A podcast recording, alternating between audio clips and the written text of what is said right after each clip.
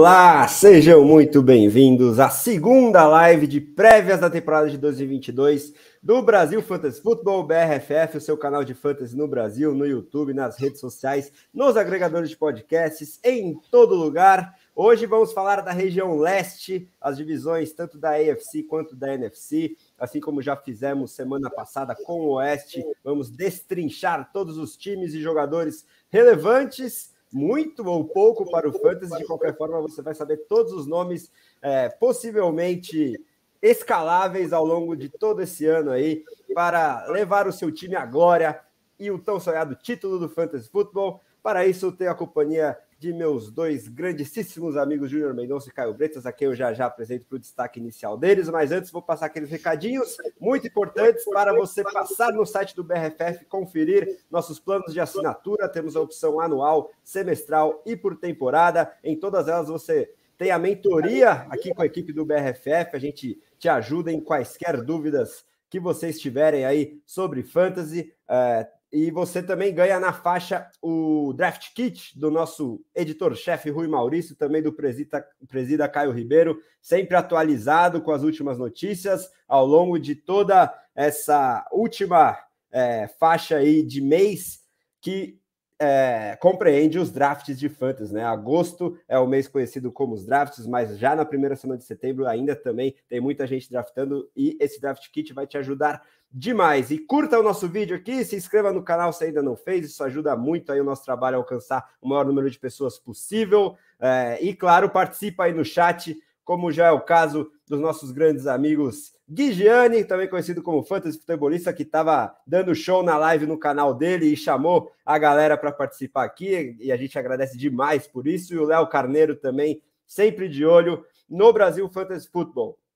É, e lá no podcast, se você estiver ouvindo a gente no futuro, não esqueça de é, colocar aquela avaliação de cinco estrelas no seu agregador, se ele for o Spotify, né, o Apple Podcast, por exemplo, tem essa opção, isso também nos ajuda muito. Dito isso, bora apresentar aqui meus companheiros, começando por ele que já esteve comigo segunda-feira, e também está passando frio lá nos Pampas desse Brasilzão. De olho aí na Red Zone, que eu sei, porque já começaram alguns joguinhos de pré-temporada. Vamos ver se ninguém se machuca antes de mais nada, ou se a gente consegue mais alguma pista para o Fantasy, incluindo o New England Patriots, que está jogando agora é, contra o New York Giants, salvo engano. E vai ser assunto na live de hoje. Como é que você está, Júnior Mendonça, meu grande amigo? Querido André, grande abraço, grande abraço ao Bretas. Fazia tempo também não fazia live com Bretas. É, muito feliz, muito feliz de estar aqui novamente com os amigos. Uh, mais uma grande live. Semana passada a gente ficou duas horas aqui, né, falando de, de fantasy. Então hoje vai ser mais uma grande live. Como o Gui já colocou ali no começo, é, live, mais fantasy, mais Daniel Jones, que a gente vai falar hoje também. Então vai ser, vai ser uma noite bem interessante. A gente está de olho no jogo aqui também para ver o que, que vai acontecer. Hein? Boa, Júnior. Agora quero o salve inicial dele que está de volta aqui à bancada, Caio Bretas, diretamente das Minas Gerais, sempre para dar um show de análise de fantasy. Como é que você está nesta noite fria é, de agosto? Mas eu acho que eu estou exagerando, que o Léo está perguntando se eu estou em Búfalo, mas tentei fazer algum estilo aqui com, com a minha toquinha, não sei se está dando muito certo. O nosso galã sempre desfila a sua beleza e seu conhecimento de fantasy. Como é que você está, Bretinho? Boa noite, André. Boa noite, Júnior. Boa noite todo mundo aí que está assistindo a gente. Aqui em Minas Gerais está muito tranquilo de temperatura, viu? Tô com a camisa de time aqui, do meu time da faculdade, sem sentir frio nenhum. E feliz ainda que tá começando a pré-temporada já, a temporada da NFL quase chegando. Vamos que vamos aí analisar a FC Leste, isso aí. É, e a NFC Leste também. Oito times hoje e não vai faltar conteúdo de primeira qualidade. Então, Bora já dar o pontapé inicial, mas antes, bora pegar essa perguntinha aqui do Léo, que diz respeito às regiões do Oeste, as divisões do Oeste que a gente cobriu na última live. É, ele falando que o Sergião não comentou sobre Derek Gore, um dos running backs do Kansas City Chiefs. Ele teve um ou dois jogos de algum destaque no ano passado. Alguém tem alguma notícia de camp sobre Derek Gore ou é só a Isaiah Pacheco na cabeça? Vocês acham que ele tem alguma relevância para 2022? O que, que você acha, Júnior? Eu acho que para 22 ele tem pouca relevância, né? A gente ano passado acho que ele teve destaque ali, como tu comentou, um ou dois jogos por conta das lesões nesse backfield, né?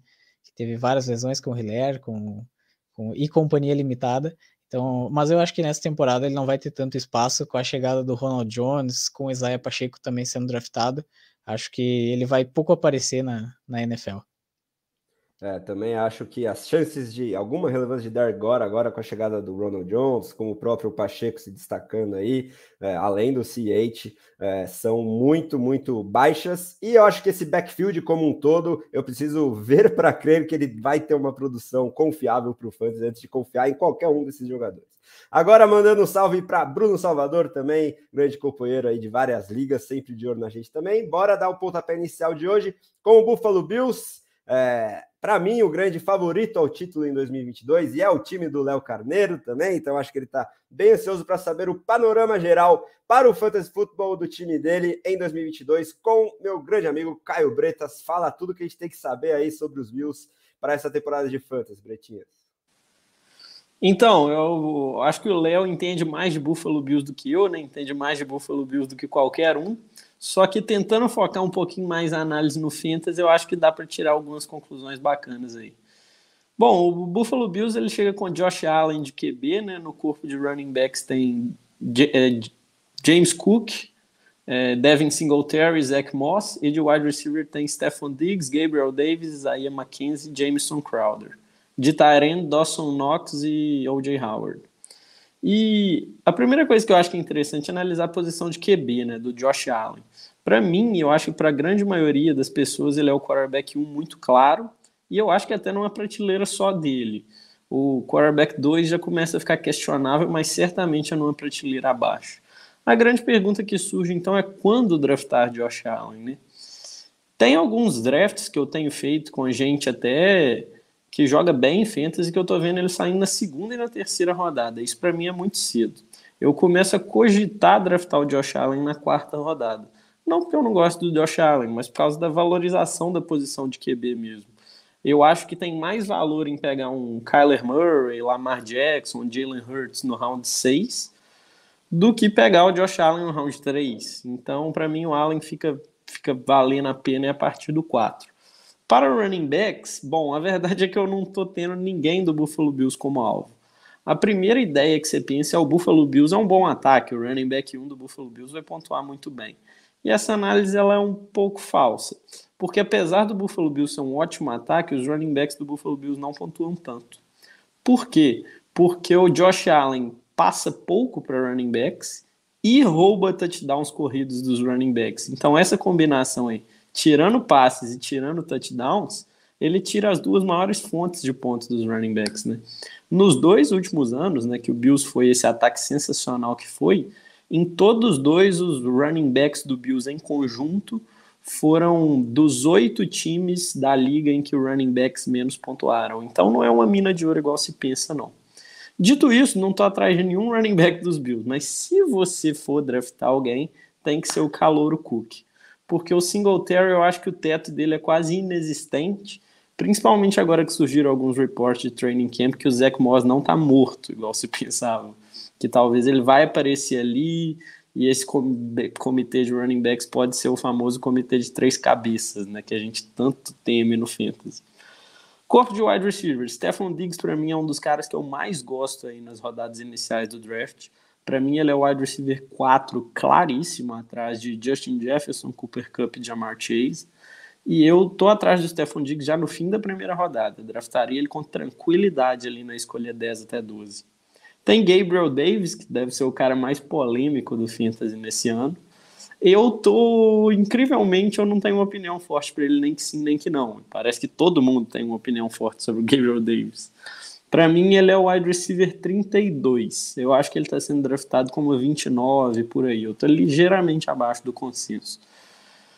Mas, sinceramente, não é um cara que me cativa tanto, porque eu não acho que o teto dele é tão fantástico assim, não. É... o Josh Allen passa muito a bola, só que as jardas do Diggs vão ser do Diggs. O Knox vai participar muito e tem muitos touchdowns, o Mackenzie também. Então, o, o Davis não é um cara que me cativa, simplesmente.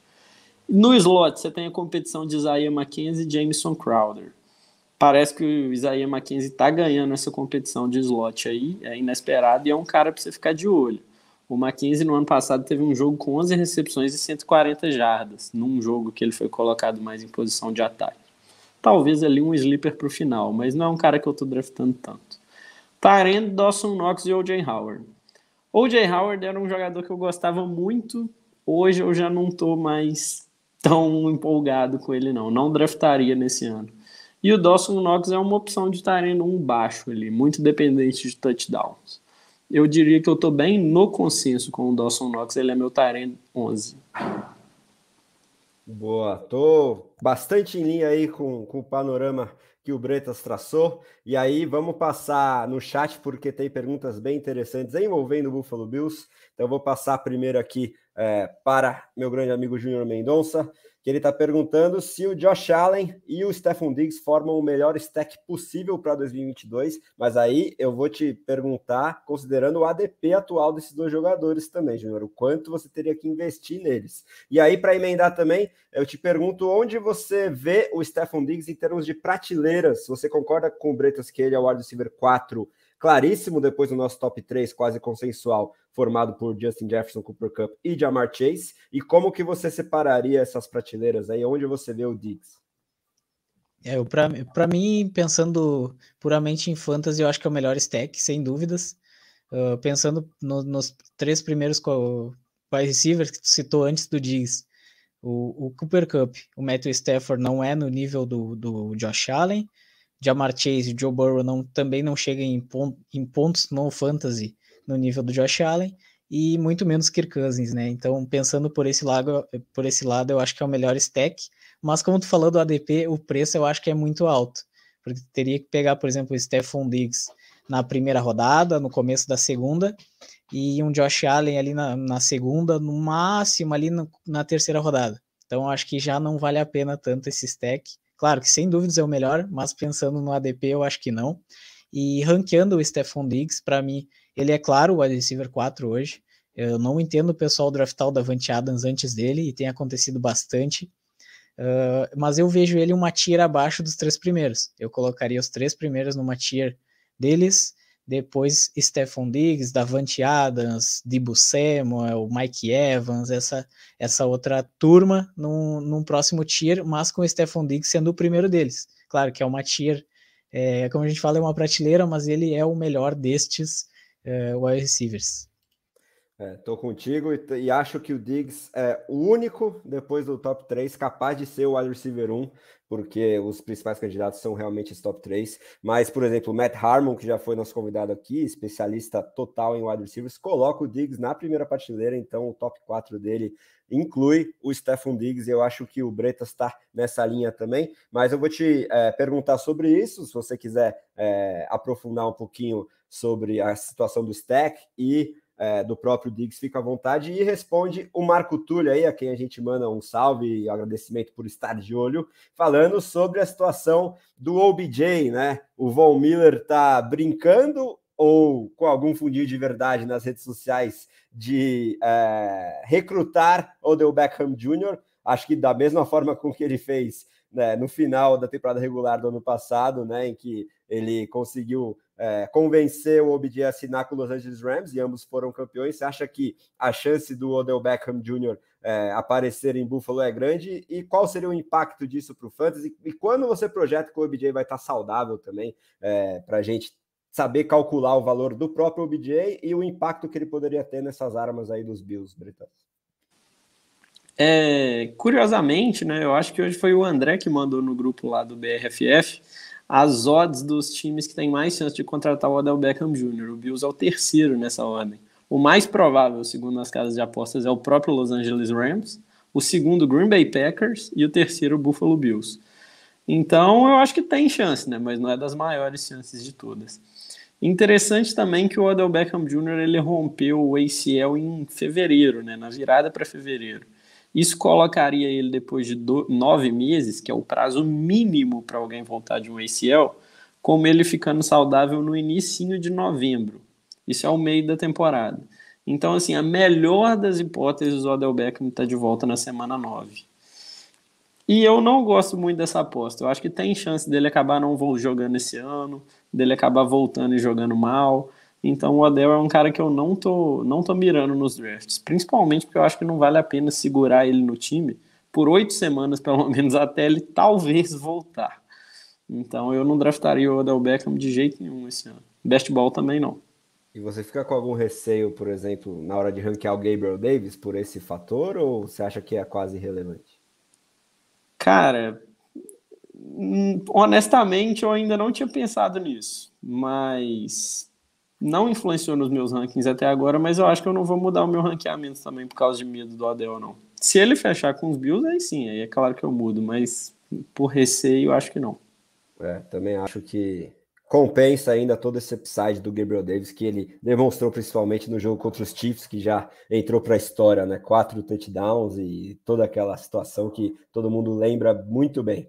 É, e aí, ó, o Léo tá falando aqui que o stack do top 3 wide receiver é melhor, acho que muito por causa do preço dos quarterbacks vinculados a, a esses jogadores. Então, eu acho que também pelas últimas notícias, talvez o stack dos Rams, que você pode fazer até um triplo com Cooper Cup, Allen Robinson e Matthew Stafford, tá compensando bem, porque o Stafford tá saindo no round 9, round 10 ainda, e eu acho que é um belo preço a se pagar num quarterback é, que eu acho que tem muita chance de terminar no top 12.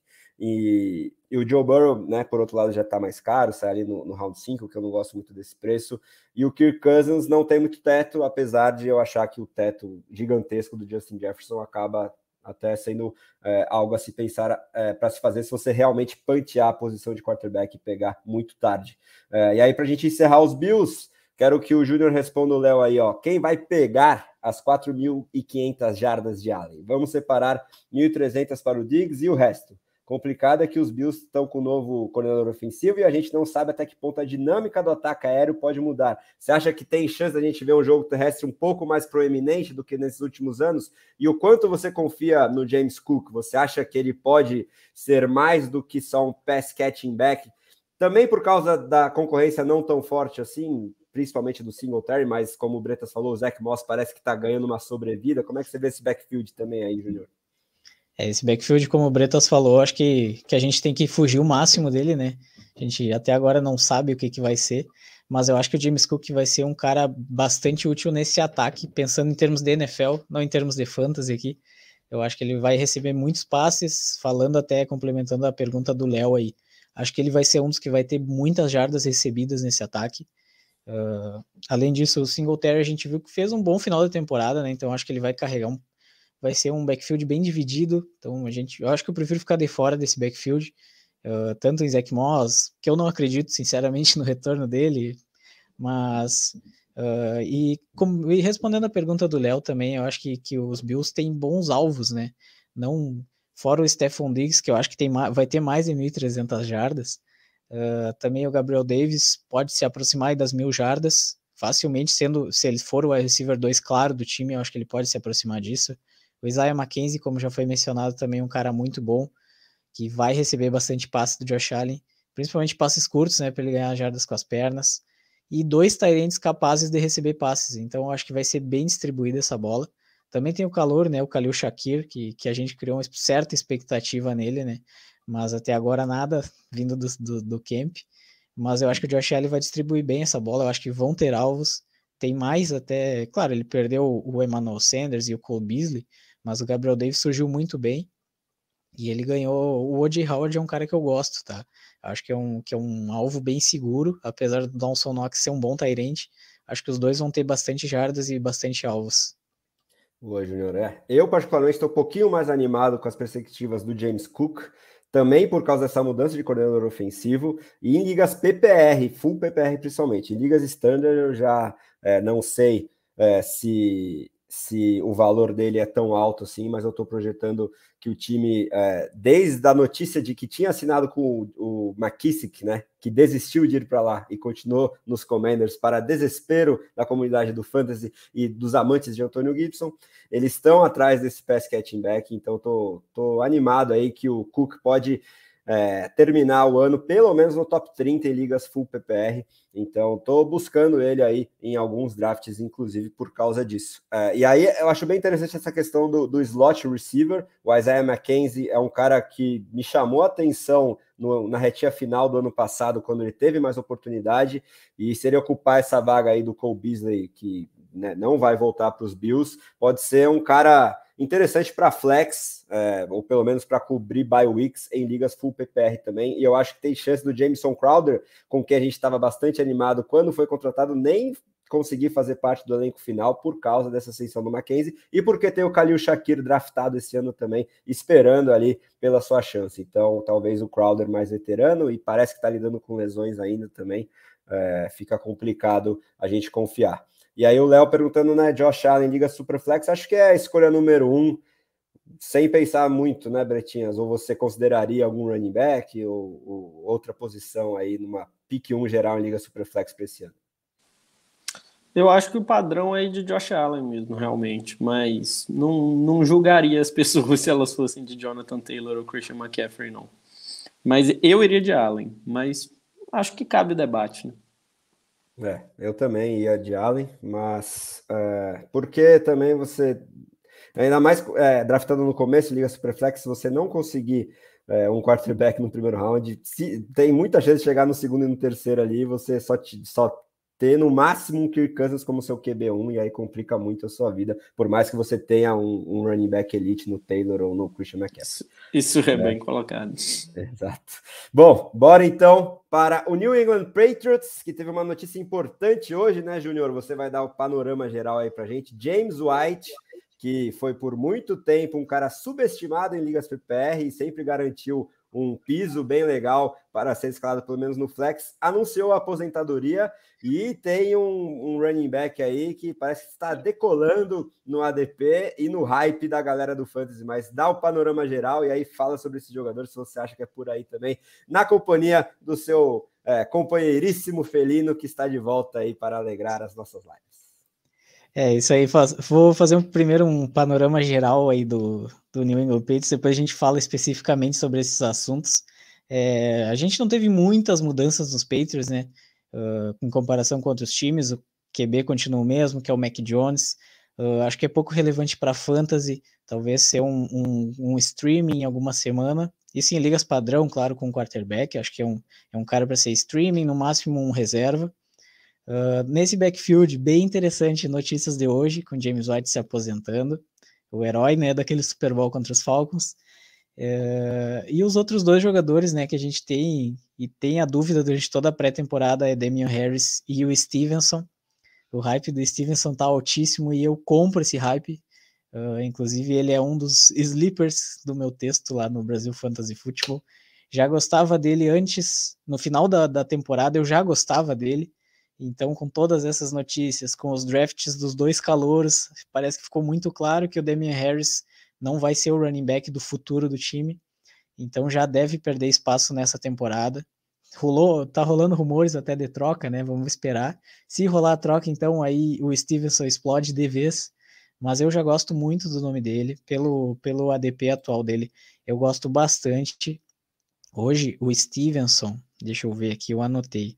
Ele tá saindo ali no décimo round, aproximadamente. E, e então, assim, é um, é um cara que muito seguramente vai ser um running back 2 para o time. Acho que tranquilamente ele vai terminar no top 24. Uh, ah, mesmo se o Damian Harris continuar lá, eu acho que ele termina no top 24, tá? Acho que ele vai ser o running back 1 do time, por mais que tenha esse backfield um pouquinho dividido, eu acho que ele vai ser o running back 1. Então eu gosto bastante do Stevens. E os dois calouros eu acho que tem pouca projeção esse ano para fantasy, tanto o Strong quanto o, Kevin Harris. Acho que tem pouca projeção esse ano para fantasy. É, o corpo de recebedores, os wide receivers, talvez a única mudança significativa nesse ataque foi a chegada do Davante Parker, que eu acho que chega para ser o wide receiver 1 do time, que não tem muito claro né, esse papel com o, com o Kendrick Bourne, com o Agolor, com o Jacoby Myers, eu acho que nem é tão confiável. Eu acho que o Parker saudável é um bom recebedor. Esse é o problema dele, ficar saudável. Mas eu acho que chega para ser um bom receiver, um flex interessante para o time. É um cara que está saindo baixo também nos drafts, tem sido pouco visto, até depois do Jacoby Myers, às vezes ele sendo draftado. Então é um cara que eu acho interessante, é um cara que eu gosto, gosto para essa temporada. Uh, e os Tyrants, a gente tem os dois Tyrants lá, né? Na temporada passada a gente viu o, o, Hunter Henry se destacar nesse ataque e ser o, o, principal alvo do Mac Jones. É um cara que eu gosto, que eu tenho acima do consenso, inclusive. É, o Hunter Henry eu tenho como de 9, E no consenso acho que ele é o 12 ou 13, se eu não me engano. Então é um cara que eu gosto bastante, acho que é um bom alvo, principalmente na, na red zone, para receber os touchdowns. Esse time não tinha tantos alvos, e, e agora o Hunter Henry eu acho que, que deve manter essa média. Uh, apesar de ter o John Smith lá, não se destacou na temporada passada, quem sabe nessa temporada, né? Mas eu ainda gosto do, do Hunter Henry. E, e só para passar para vocês a pergunta, vou passar a pergunta para vocês. Josh McDaniels vai fazer falta nesse ataque? E aí, Bretinha, você responde o Júnior. E você tocou no ponto que eu acho que eu queria comentar sobre o New England Patriots. Eu acho que o aspecto coordenação ofensiva é um dos aspectos mais subestimados no Fantasy, especialmente para a posição de quarterback. Quem tem coordenador ofensivo ruim tem ataque ruim. Ataque ruim não faz muito touchdown. Quarterback não faz muito touchdown é bust, principalmente se não corre com a bola, que é o caso do Mac Jones. Então eu acho que vai fazer falta demais. Eu acho que é uma aposta fácil de fazer. Que o Matt Patricia deve ser um dos três piores coordenadores ofensivos da liga. Ele tem um ano de experiência na carreira no lado ofensivo da bola. Agora ele é coordenador ofensivo de um time da NFL. Então, eu acho que fica perigoso draftar todo mundo desse time do Patriots aí. Eu gosto do Stevenson, o Parker eu também acho ok. E o Mac Jones eu tô fugindo com todas as minhas forças. E já largou a mão do Jacoby Myers também. Cara, é porque eu, eu, eu gostava muito do Myers, só que é porque eu gosto muito também do Devonte Parker. Então, ficou dois caras que eu gosto ali, eu acho que só vai caber um nesse time. É, pois é. E aí, ó, nosso grande amigo Felipe Félix está nos lembrando que tam, estamos perdendo o GOAT Daniel Jones jogando contra o New England Patriots, exatamente neste momento. Acabei de abrir aqui as stats. É, os Patriots sem ninguém relevante aí no ataque. Brian Hoyer, J.J. Taylor só foram é, jogadores que produziram estatística até agora, mas os Giants estão com Daniel Jones, de, é, que acabou de ser sacado, inclusive, para menos 8 jardas. É, ele completou 5 de 8 passes para 63 jardas. É, e o Saquon Barkley está em campo também. Já correu quatro vezes para 12 jardas, aí uma média de 3 por carregada, e teve uma recepção para 8 jardas. É, acho que eles estão testando principalmente a saúde do Barkley, deve jogar aí pelo menos um drive, talvez um quarto inteiro. Vamos ver o Daniel Jones também com. Só para comentar o Daniel Jones, é. eu estava vendo aqui enquanto o Bretas estava falando dos Bills ele estava conduzindo uma campanha, ele fez um, um, belo passe de umas 15 jardas e na outra jogada ele errou um passe de duas jardas. Então, foi Esse bizarro, é assim, né? Clássico vantagem, Daniel Jones. É, Clássico. A vantagem para o Fantasy é que esses erros é, infantis e, e, e tenebrosos para a vida real, que é errar esse passe de duas jardas, não, não acabam tirando ponto no nosso jogo dentro do jogo, né? Mas daqui a pouco a gente vai falar sobre os Giants. Por enquanto, vamos encerrar aí os, os Patriots é, com, com essa questão aí da coordenação ofensiva, eu acho que é algo para se pensar realmente. A linha ofensiva perdeu peças importantes também na intertemporada. Então, o Mac Jones, que teve a, a melhor temporada entre os calouros em 2021, acho que tem tudo para ter uma temporada talvez pior do que a que ele teve ano passado, porque não ganhou tantas armas assim.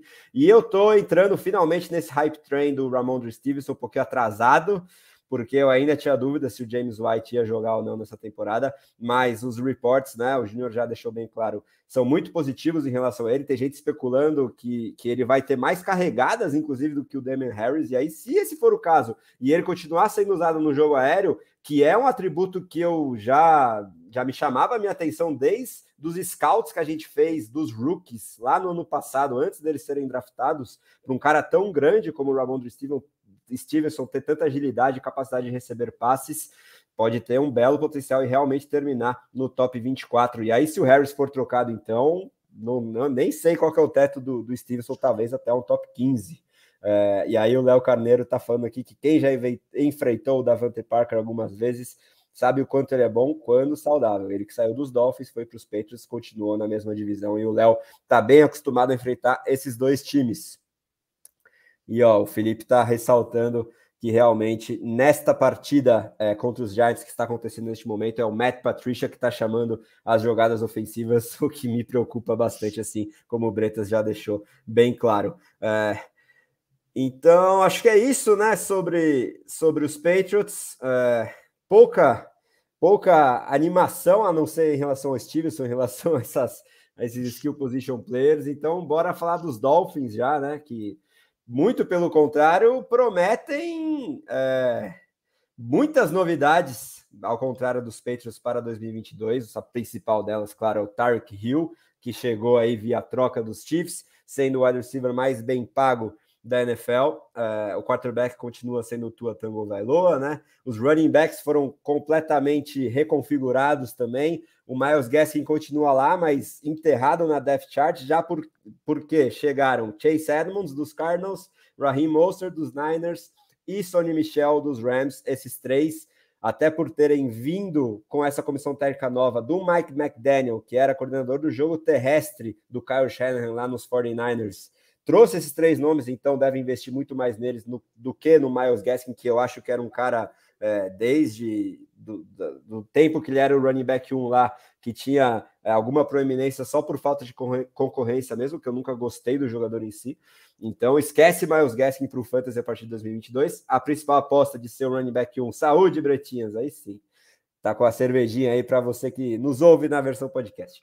É o Chase Edmonds, é, ele pode ser um steal no, no ADP atual dele, está sendo draftado ali por volta de running back 28, 30, é, mas eu também tenho a impressão de que vamos ver um comitê, pelo menos enquanto o Monster e o Michel se mantiverem saudáveis. Acho que a gente pode ver o Michel sendo aquele power back de goal line, o Raheem Monster é, em situações entre as linhas de 20 jardas, em, em early downs, eu acho, principalmente, para tentar conseguir aquelas corridas explosivas, e o Chase Edmonds, principalmente, recebendo passes uh, e tendo o maior número de toques na bola geral uh, durante o jogo, mas tenho dúvidas se ele vai ter um bom número de touchdowns, de oportunidades para marcar touchdowns. De qualquer forma, vale a aposta no Edmond sim, como seu running back 3 ou 4 até em ligas PPR. E aí os wide receivers são o grande destaque desse time, agora com o Tarek Hill, que, claro, toma um baque de sair do Patrick Mahomes para o Tua Tango Valor, ele deixa de ser um top 3, top 5, é, como ele era quase todos os anos, para um Final de top 10 agora. Acho que a gente ainda tem que respeitar a capacidade técnica dele e a criatividade dessa escola do Shanahan, que eu acho que a gente pode ver ele ser utilizado mais ou menos como o Debo Samuel foi ano passado. Então, com algumas corridas também, jet sweeps, é, aqueles passes mais curtos e ele tem toda a capacidade de produzir depois da recepção com a grande velocidade que tem. E aí o Jalen Waddle agora segundanista, que se não fosse o Rio, acho que estaria bastante hypado para essa temporada, talvez saindo até no top 12 entre wide receivers. Com a chegada do Rio, sofre um baque, mas continua com um ADP de top 20. É, eu acho que ele pode pode realmente corresponder a essa expectativa, mas perde muito teto enquanto o Tarek Hill estiver saudável e, e tomando muitos dos targets que ele teve ano passado, é, porque ele basicamente era a única opção e recebia muitos passes curtos que, que o Tua gosta é, de, de, de, fazer, né? E agora também com uma nova coordenação ofensiva que deve apostar mais no jogo corrido, acho que o número de, de alvos em geral, né? O jogo aéreo do Miami Dolphins vai diminuir um pouco o seu volume.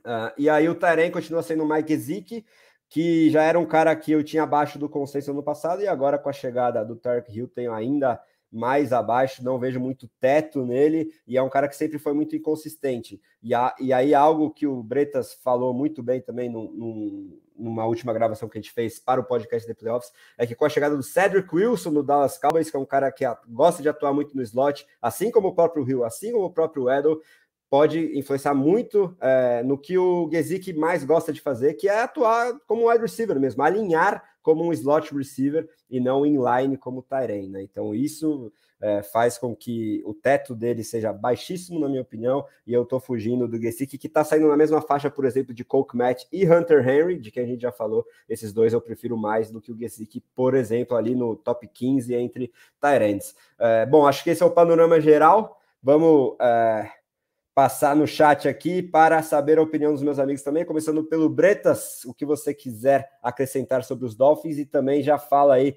para o Léo o seguinte, ele está perguntando, Dolphins não é o time mais 8 ou 80 graças ao fator tua? Isso é decisivo para o Fantasy. Acho que é o ano realmente do vai racha para o quarterback, né, Bretas? Eu, eu não diria 8 ou 80, não, porque eu acho que o Tua, sendo um quarterback eu acho que o Tua ele já mostrou que ele não é horrível. Eu acho que ele ainda não mostrou que ele não é bom. E com essa comissão técnica que é muito facilitadora de, de passes para o quarterback, eu diria que a questão do Miami Dolphins é se o Miami Dolphins vai ser 40 ou 80, não 8 ou 80. Aliás, eu gosto muito do Tua, principalmente para a Liga Superflex ou para Best Ball, porque eu acho que o Tua ele tem um potencial aí muito grande de ser um quarterback de 30 touchdowns. A gente não sabe muito o que esperar desse ataque. Então tem um potencial escondido aí. Outro cara que eu gosto muito também que eu queria frisar é o Chase Edmonds. O Chase Edmonds ele tem um perfil muito interessante de running back. Ele é o running back 1 da equipe, com certeza vai ser. E é o principal pegador de passes. E se ele é o running back 1, vai ter um número bom de carregadas e vai ser um pegador de passes, ele fica um nome interessante onde ele pode perder a touchdowns. Só que touchdowns, o único cara aí que é melhor pegador, melhor marcador de touchdowns que ele na goal line, entre os quatro, na minha opinião, é o Sonny Michel. Que talvez seja o running back 2, mas talvez seja só o running back 3 da equipe. Então eu acho que o, que o Edmonds pode marcar aí, sei lá, metade dos touchdowns, ser o principal pegador de passes e ser o cara com mais carregada. Eu gosto muito do Chase Edmonds, ele tá saindo em volta ali do round 7. E ele chegou no round 8, é quase autopique para mim. Gosto muito. É, vamos saber do Júnior o que, que ele acha desse backfield, que mais você quiser falar, talvez discordar da gente sobre os Dolphins, porque o Felipe Félix falou que agora não tem mais James Conner para roubar TD do Chase Edmonds, só que ele está fugindo demais dos backs dos Dolphins, principalmente o Gaskin, como me ferrou em ligas no ano passado. Realmente, é, já no ano passado, sem concorrência, ele não foi bem, imagina agora, né, Júnior? Não, o Gaskin, só, só, só um detalhe sobre o Gaskin aí. Eu joguei uma liga agora de 18 times, um ball com 20 rounds. Então são 360 picks. Mas o Gaskin não foi draftado ainda. Ele está no round 20. e eu não vou draftar, não. Não. É, eu, eu, eu gosto dessa opinião, eu concordo com essa opinião do Felipe de ficar fora desse backfield. Eu tenho medo também. Eu gosto do valor do, do Chase Edmonds, acho que é um valor baixo se ele for o running back um do time, mas eu fico com medo de ser um comitê realmente, por ser três running backs decentes, não são running backs ruins, são três running backs decentes. Acho que o Monster em campo aberto é um bom running back. Uh, só que o Chase, o, o Edmonds também, como o Bretos falou, é um ótimo recebedor, né? Então isso deve contar muito a favor dele. Ele deve ser o running back 1, mas eu acho que deve ter dividido esse backfield um pouco mais com o Monster, talvez com o Sonny Michel na goal line, como foi comentado também. Então eu prefiro ficar de fora também desse backfield, mas como o Bresso falou, se o Edmonds está caindo ali para o round 8, tem que pegar ele, entendeu? Como ter running back 3, como ter running back 4, tem que ser draftado. Uh, mas acima disso eu não vejo tanto valor assim nele.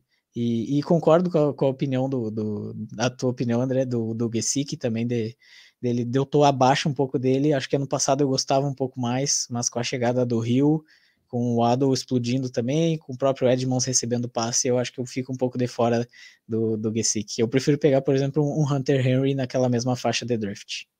Boa, Júnior. É, e aí, um outro fator que eu acho que faz com que o Chase Edmonds realmente seja esse running back 1 é o contrato que ele ganhou, né? Acho que foram dois anos e com uma média salarial quase três vezes maior do que a, a do segundo mais bem pago, que eu acho que é o Raheem Mostert agora. Então, foi o, Edmonds, Mostert... É, o Edmonds, só, só os valores aí. O Edmonds ele ganhou 6 milhões por ano, dois anos né, e 12 milhões. O Sonny Michel ele ganhou um milhão e meio, se eu não me engano. Então. É, então, é uma diferença bem significativa. Então, vamos ficar aí realmente de olho para ver se o ADP do Chase Edmonds vai aumentar, talvez, daqui até setembro. E aí, também, falando em ADP, para a gente encerrar os Dolphins, Bretas, vou te perguntar: você prefere selecionar o Tark Hill no segundo round ou o Jalen Waddle no terceiro, nessa disputa aí entre os wide receivers? É, ok, é, antes de responder, só isso sobre o Chase Edmonds que é interessante. Eu tenho draftado o já tem uns meses e o ADP do Chase Edmonds aumentou ele estava sendo draftado, principalmente no Fantasy Pros que eu estava olhando a ADP, ele estava sendo draftado como running back 34, 34, 35. Agora ele já está acima do 30, né? Está como 29, 28. Então já tem aumentado um pouco. Eu ainda gosto dele. E sobre a sua pergunta de Tyreek Hill ou Waddle no ADP atual, Cara, eu não sou fã do Tyreek Hill no ADP atual, mas eu tenho me pegado draftando nele de vez em quando. Não é um cara que eu tô fugindo a todo custo. E o Waddle eu tô fugindo bem. Ainda não tenho muito de Jalen Waddle nos meus times por enquanto. É, eu acho que eu tô mais para Tark Hill mesmo, porque tem mais teto. E os wide receivers que saem em volta do Edel ali, acho que também tem um teto bem mais legal, né? Por exemplo, Michael Pittman, é, né? E um pouco mais abaixo até o Mike Williams. Talvez eu goste mais desses dois nomes do que do próprio Edel. Agora vamos falar de New York Jets com o panorama geral dado aí pelo Caio Bretas. Fala de todo mundo nesse time que tem muitas armas interessantes, mas uma incógnita na posição é, de quarterback também, assim como é o Miami Dolphins. E eu sei que tem principalmente um recebedor de quem você é o principal fã em todo o planeta Terra, Bretinhas. Fala aí dos Jets, então. Então, cara, o Jets é interessante, né? Porque é um time que teve um ataque para fantasy foi um pouquinho melhor do que a gente esperava no ano passado. Teve um bom número de jardas de passe e foi um ataque capaz, pelo menos no ano passado. Para esse ano, a linha ofensiva melhorou muito. Ontem, se eu não me engano, aconteceu uma lesão grave, que é o Mackay Becton. Ele lesionou o joelho e vai ficar fora da temporada mas o Jets já agiu rapidamente e hoje já assinou com o left tackle Dwayne Brown, que veio do Seahawks, antes disso jogava nos Texans. Contrato de dois anos, 22 milhões. Então eu acho que ficou elas por elas, perder o Beckton e adicionar um veterano sólido igual o Dwayne Brown. Então a linha ofensiva dos Jets já está melhor, já deve ser ali, eu acho, uma das 10, 12 melhores da liga. Isso é muito interessante. Só que a grande chave da questão, eu acho, aí falando até um pouco daquilo que o Léo Carneiro falou, é o Zach Wilson. A questão Zach Wilson, eu acho que pode ser esse, esse time sim, ser um time 8 ou 80, porque o Zach Wilson ele tem chance de ser bust completo. O Tu eu já não vejo essa chance, sabe? Só que o Zach Wilson pode também dar muito certo no ano 2. Ele já terminou o ano 1 um jogando um pouco melhor. É um cara que eu tô evitando. Não tô draftando o Zach Wilson. Acho que eu draftei ele em um best ball dos 19 que eu joguei. Running back. Running back você tem Bruce Hall e Michael Carter. Minha opinião aqui sobre o Bruce Hall é um pouquinho polêmica, porque o Bruce Hall aparentemente é o queridinho de todo mundo e o candidato favorito de todo mundo para ser breakout. O André, não sei que é um desses. E eu, na verdade, eu estou no consenso com o Bruce Hall. Eu já estive abaixo do consenso, mas hoje em dia eu estou no consenso. Ele é meu running back 19. E por um lado, eu acho que ele não vai ser Belcal, não vai ter tanto volume assim de cara, porque o Michael Carter é um bom running back. Eu acho que ele mostrou isso no ano 1, foi uma grata surpresa no ano 1. Então eu acho, não vejo essa divisão de trabalho sendo mais que 60 e 40 de jeito nenhum. Pense a divisão de trabalho do Denver Broncos, né, que a gente espera com Javonte Williams e Melvin Gordon. Só que num ataque muito pior. Então, só que por outro lado também, esses dias eu li um tweet que me chamou a atenção sobre o Bruce Hall que running backs calouros, tradicionalmente no início do ano eles dividem muito trabalho e até o fim do ano eles vão ganhando trabalho. Isso é interessante. Pode ser que a divisão de trabalho comece 50-50, só que o Bruce Hall simplesmente seja um baby Jonathan Taylor e aí no final do ano ele já está jogando 70-75% dos snaps. Então eu acho que tem um potencial aí de quando chegar a hora H dos playoffs, o Bruce Hall ser um league winner. É até por isso que eu subi ele um pouquinho no meu, no meu ranking. Mas o início de temporada dele não me atrai tanto. Wide receiver. Wide, esse é um corpo de wide receiver cheio, com Elijah Moore, Garrett Wilson, Corey Davis e Braxton Berrios. O Berrios, ele é o slot receiver, né? Só que ele ganhou um contrato até bom, tá ganhando 6 milhões por ano para ser wide receiver 4. É que ele é retornador Isso... também, all pro, né? Tem esse é, fator. Ó, oh, não sabia desse fator. É. Muito, muito bom. A gente vem para live e a gente aprende também. Mas eu acho que ele vai acabar sendo um pouquinho usado como wide receiver 4. Isso pode até podar um pouquinho o volume dos outros. Corey Davis, que é o wide receiver 3, para mim, ele é um bom wide receiver, cara. Um ano atrás, o Corey Davis tinha vindo de uma temporada excelente com o Tennessee Titans. Ganhou um contrato de 14 milhões por ano. Então, eu acho que ele é um cara que vai ter suas jardinhas também. Eu gosto também do Garrett Wilson e gosto muito do Elijah Moore como jogadores. Só que eu acho que um vai canibalizar o outro. Eu gosto muito dos três primeiros, mas um vai ter que canibalizar o outro. Então, no momento, quem que eu tô draftando a doidada, aliás, ele é meu o meu jogador de todo o fantasy que eu tenho mais best balls, é o Elijah Moore. O Elijah Moore, eu acho que ele tem um potencial de simplesmente ser um wide receiver muito bom de bola. E por isso pegar muitos passes e pontuar demais. Ele está sendo draftado muito, muito, muito tarde. E é uma aposta que eu estou fazendo é no talento dele mesmo. Os reports do training camp do Jets já estão confirmando que ele é o wide receiver 1 desse time, ponto. Ele não está é, tá dividindo com Corey Davis, não está dividindo com Garrett Wilson. É ele, o wide receiver 1. Isso já é uma coisa que me chama atenção e que me faz sentir mais seguro ainda em draftar ele. É um cara que eu estou mirando demais mesmo. Tyrant CJ Uzoma e Tyler Conklin. O training camp, ao contrário do que era o esperado, eu acho, pela maioria dos jogadores de fantasy, está mostrando que Tyler Conklin está sendo o Tyrant que está recebendo mais passes. O Uzoma está sendo um pouco mais, está atuando um pouco mais como bloqueador, o principal bloqueador do time. E bom, bloquear não pontuou no fantasy, então eu não quero CJ Uzoma, eu quero é Tyler Conklin. O Conklin, eu acho que ele não vira um cara bom para você draftar em redraft, só que em best ball ali, como sua opção de Tyrant 3, no round 18, quem sabe? Eu acho que ele pode ser interessante sim. Boa, Bretinhas. No momento em que Tyquan Thornton marcou um touchdown para o New England Patriots, apenas duas jardas, ele que é um velocista, recebeu ali é, na red zone do Brian Hoyer, e começou Titans e Ravens com Malik Willis em campo, hein? Interessante, ele tentou dois passes, não completou nenhum, então acho que ainda está muito cru. Vamos, vamos ter um pouquinho mais de esperança. Mike Davis já tentou duas corridas pelos Ravens e é, conseguiu apenas três jardas. Mas e tá o Tyler Bad, tô de olho nele nesse jogo aí. É, então, deixa eu ver se ele já pegou na bola. Ainda não. Justice Hill já tentou uma corridinha, mas nada de Baby é, é por enquanto.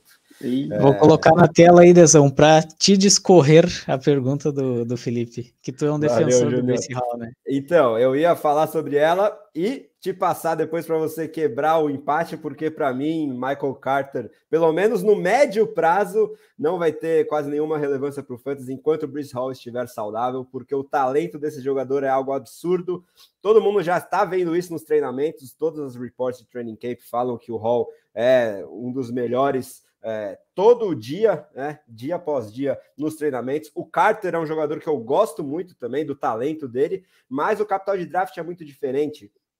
É, o Carter é um jogador de quarta rodada, o Bruce Hall de topo de segundo round, que hoje em dia é praticamente um running back de primeiro round, foi o primeiro da classe a ser selecionado. E eu acho que se os Jets é, confiassem tanto assim no Carter, não teria por que eles terem gasto uma pick tão alta assim no Hall, é, ainda mais com a mesma comissão técnica tendo selecionado os dois jogadores. Enfim, eu projeto uma divisão no início já de 60-40 a favor do Hall mas porque ele também tem a capacidade de atuar como recebedor em todos os três downs, ele vai acabar se tornando o belcal desse time que tem uma linha ofensiva muito interessante, por mais que uma projeção de touchdowns baixa, porque o Zach Wilson ainda precisa mostrar é, que vai pelo menos se encaixar nesse esquema tático que aparentemente não favorece o estilo dele de big plays, mas eu acho que com o Bruce Hall desafogando muitos, muitas das responsabilidades é, do Zach Wilson, o ataque como um todo pode melhorar e até ser benéfico para os recebedores terem mais espaço, porque as defesas vão ter que focar no Hall. Mas aí falando né, do Hall em si, eu acho que ele é claramente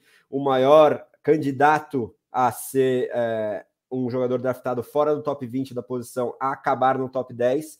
É, é, junto com o Travis Etienne em ligas PPR, mas em ligas que sejam half ou standard, ele é sozinho aquele, é, aquela pepita de ouro na chamada running back dead zone, ele ainda está com um ADP de quarta rodada. Eu estaria disposto a buscar ele já a partir do meio da terceira. Tenho ele como um running back 15 em uma projeção conservadora dos meus rankings, porque eu acho que a chance dele terminar o ano como running back 1 é bastante significativa, porque eu vejo a possibilidade dele ter um ano parecido com o ano de calouro do Jonathan Taylor, que estava num ataque não tão ruim, mas também longe de ser um dos melhores da liga, daquele Indianapolis Colts do Philip Rivers, veteraníssimo, é, e começou o ano é, com uma concorrência bem mais significativa do que a do Carter naquela época, pelo menos, que era a do Marlon Mack, né?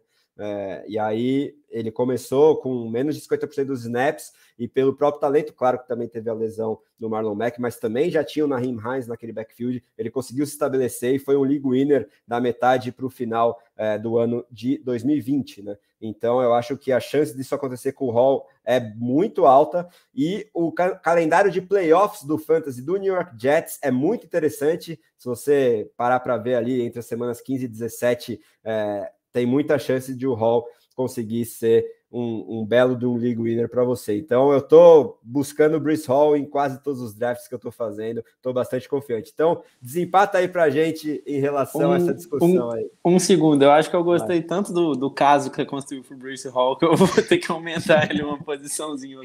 Aí sim, e, e outra coisa, eu, fazer isso. Isso do calendário dos playoffs eu não tinha pensado, realmente é interessante. A comparação com o Jonathan Taylor League Winner, gostei.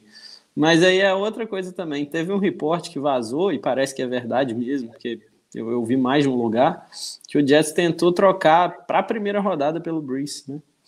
Então, mais, uma, mais um sinal, né, de que eles gostam mesmo do cara ainda mais prestígio, né? Então, antes do Júnior desempatar aí a nossa é, discussão sobre Bruce Hall, é, o, o, Felipe está falando que daqui a pouco o Sleeper coloca aqui bloqueio da ponto no Fantasy. É, o Léo Carneiro falando que o Wilson é 2 ou 40. O Zach Wilson realmente está difícil ter esperanças nele. E se, se a gente tivesse um quarterback pelo menos mais confiável, acho que esse ataque como um todo poderia brilhar muito mais. Nosso grande editor-chefe Rui Maurício falando que depois que ele viu o braço do Hall no pódio do draft, tá só pelos stiff arms dele. E o Belizep está em campo, calor, o quarterback dos Patriots. Vamos ver é, se, se ele consegue alguma coisinha aí nesse jogo de, pré-temporada. Mas aí, Junior, fecha pra gente os Jets, então fala sobre o Hobbs, empata a nossa discussão e o que mais você quiser aí sobre a Game Green. É, eu acho que, que ficou, pela opinião do Bretas, acho que vai ser decisão unânime, na verdade, né? Que o Bretas está inclinado a subir o Hall, então acho que vai ser decisão unânime. Eu gosto muito do, do Brace Hall. Acho que um pouquinho acima do consenso, não tanto quanto o André, mas um pouquinho acima. Uh, naquela running back dead zone eu gosto Brace Hall, Etienne e um nome, talvez o outro dessa dead zone seria o AJ Dillon. Acho que fora esses três eu não pegaria nenhum outro. Então o Hall eu vejo acima ainda do Etienne um pouquinho, justamente por ser por ter esse uh, esse capital de draft alto, né? A gente viu o Etienne também foi um draft alto, mas se machucou, então eu vejo o Hall um pouquinho acima ainda dele. Gosto do Hall, mas não não tanto acima quanto o André. E, e só para fechar, o, de tanto que o Bretas fala do Elijah Moore, eu tenho buscado ele em alguns drafts também. É um cara que eu, que eu passei a gostar, não gostava tanto, passei a gostar depois de estudar, de ver números dele. É um cara que eu passei a gostar e também tenho buscado em alguns drafts.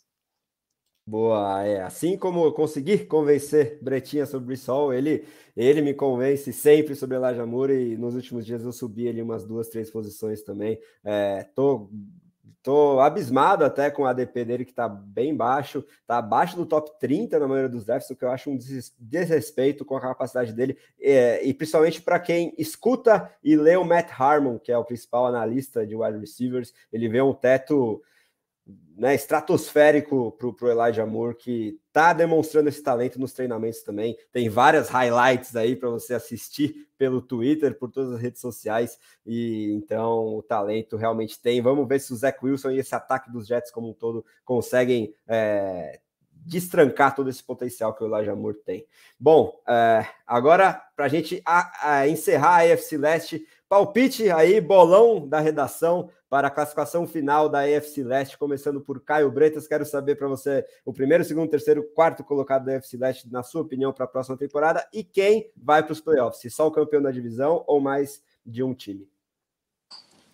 Bills vai ganhar a divisão, vai para os playoffs. E segundo lugar vai ser o Miami Dolphins, que também vai para os playoffs. Em terceiro lugar vai ficar o New York Jets e em quarto lugar o Bill Belichick. Falei, tô leve.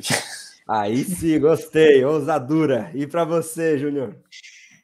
É, eu, eu trocaria os dois últimos ali, mas eu vejo o Buffalo Bills ainda sendo campeão muito à frente do Miami Dolphins. Vamos ver o primeiro ano do, do Mike McDaniel, mas eu ainda vejo o Buffalo Bills à frente, campeão da divisão. O Miami Dolphins em segundo, mas sem ir aos playoffs, ainda nesse primeiro ano. Acho que na próxima temporada, sim, é um time que já vai talvez brigar pela divisão. Uh, os Patriots em terceiro, com uma campanha ali mediana, talvez até negativa, e os Jets ainda, ainda em processo de reformulação, é, mas em, com bem encaminhado. Talvez o problema acho que é o, é o quarterback que não tem um, um, piso nem teto alto, é, mas eu vejo os Jets saindo em último nessa divisão. Boa, Junior. Assina embaixo com o seu palpite. Acho que, por mais que eu gostaria de colocar o Patriots em último, tem que respeitar o Bill Belichick, principalmente a defesa. Ele sempre dá um jeito de, de roubar umas vitórias aí, não tem como. E os Jets Acho que se o Zach Wilson não surpreender muita gente, vai ser difícil não terminar nessa lanterna. E os Dolphins vão ficar em segundo, mas acho que não vão conseguir o wild card, porque a concorrência na AFC é pesadíssima.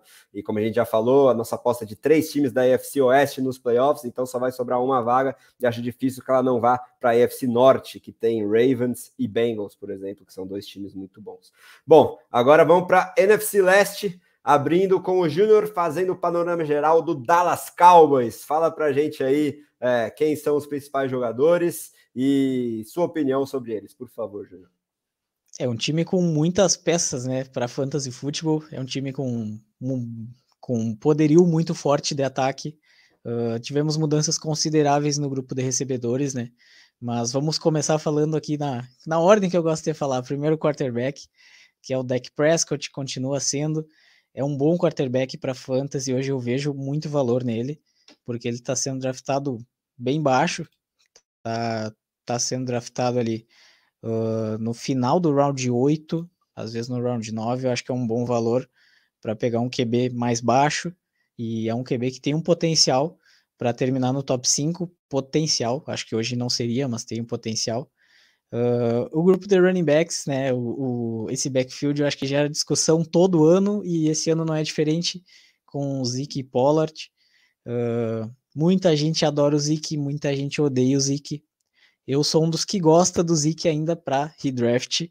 Acho que é um bom valor. É um cara que tem muita chance na goal line, rouba muito touchdown, apesar do Pollard ser um ótimo running back e também ser um ótimo valor. Eu acho que eu draftaria os dois tranquilamente. Se tivesse oportunidade de valor, pegaria os dois sem problema nenhum. Mas vejo valor no Zeke ainda ali na, no meio da terceira rodada. Acho que pode ser um running back ainda top 12 para a temporada. E, e o Pollard ali deve terminar ainda no top 30. Na última temporada foi top 30. E nessa também deve ser. Então eu gosto, gosto dos dois valores. Se eu tivesse que pegar os dois, pegaria sem problema nenhum. Acho que não é problema de, ah, peguei o Zik na terceira, o Pollard está lá embaixo, eu não vou pegar ele. Não tem problema nenhum. Acho que eu pegaria os dois. Uh, o grupo de recebedores que tivemos mudanças consideráveis, né, com a Mari Cooper saindo, uh, indo para os Browns. Sid Lamb, não sabemos qual é o teto, né? O teto é o limite para o Sid Lamb sem outros alvos consideráveis nesse grupo de recebedores e, e com o deck passando muito a bola. Uh, temos o Sleeper da classe do, do, dos receivers e o queridinho do André, que é o Jalen Tolbert. Também tá no meu texto dos Sleepers, é um cara que eu gosto também, acho que vejo bastante valor, tá saindo bem abaixo nos drafts. O pessoal não tem prestado muita atenção nele, o ADP dele tá baixo. Hoje ele é o receiver 2 do time.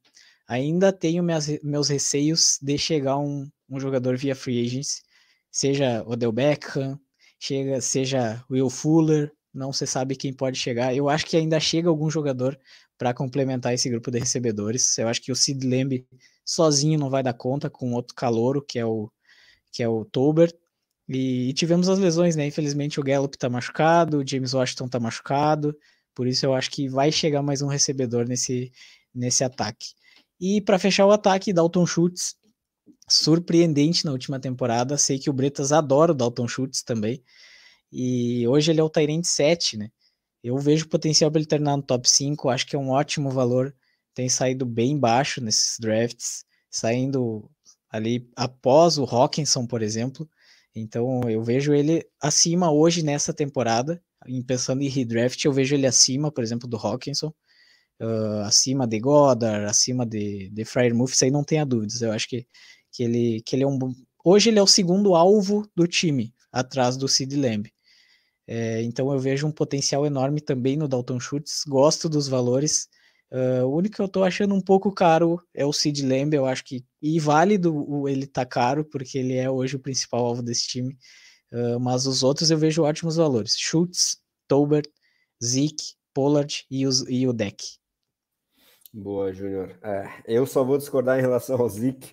Eu não quero me meter com ele, por mais que ele tenha terminado em pontuação geral no top 10 ano passado, é, em pontos por jogo, não me passa muita confiança, principalmente ligas PPR. Acho que é só o contrato caríssimo que segura ele com relevância nesse ataque, porque o Pollard hoje em dia é muito mais é, explosivo. Gosto muito do Pollard na estratégia zero running back, principalmente se você estiver no final do primeiro round, e eu, e eu sei que o Bretas acha, concorda comigo em relação a, a, a, isso. Talvez ele seja o running back perfeito para a estratégia zero running back. Quero ouvir o Bretas é, sobre os Cowboys, outras questões, principalmente o Dalton Schultz, que é a bold do Bretas que vai terminar à frente é, do Mark Andrews em 2022 e acho que está com uma é, oportunidade interessantíssima, né, por causa das lesões, talvez do mau planejamento em substituir o Amari Cooper, já sabendo que o Michael Gallup deve voltar no máximo em outubro, né, no mínimo em outubro, talvez até em novembro, dezembro, porque a lesão é séria e ele, salvo engano, demorou para operar também.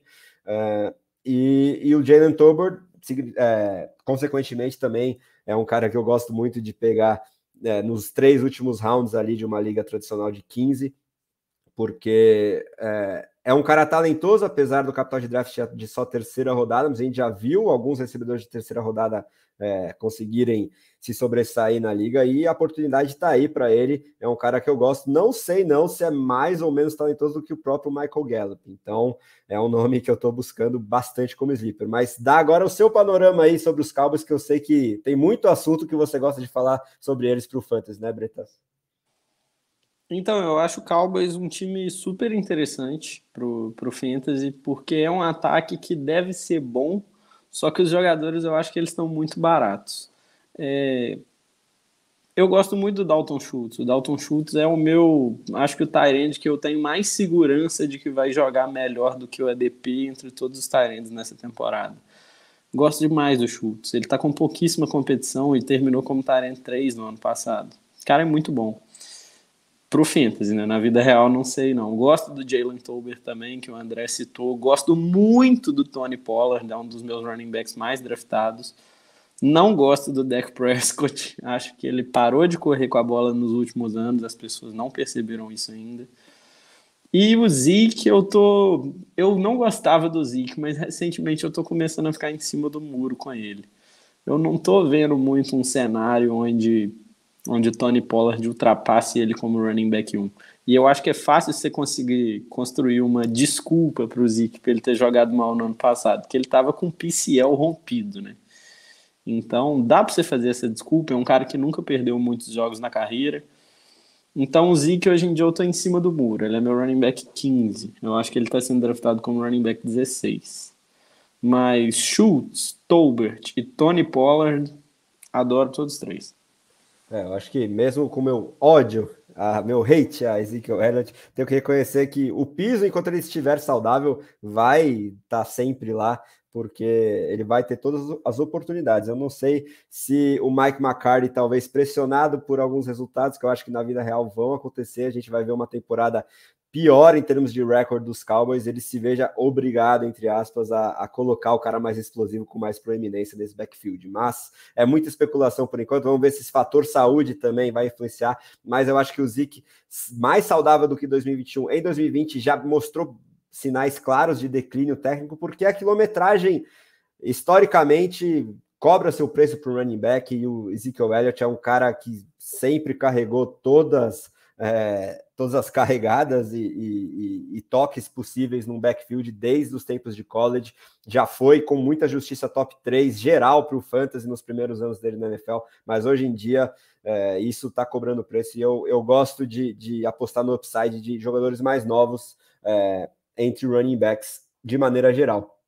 Uh, então acho que é isso, né? Sobre os Cowboys. Ah, queria jogar para o Bretas, não sei se ele está ouvindo a gente ainda essa questão do Will Fuller, né? Tô sim, é, cara. Boa.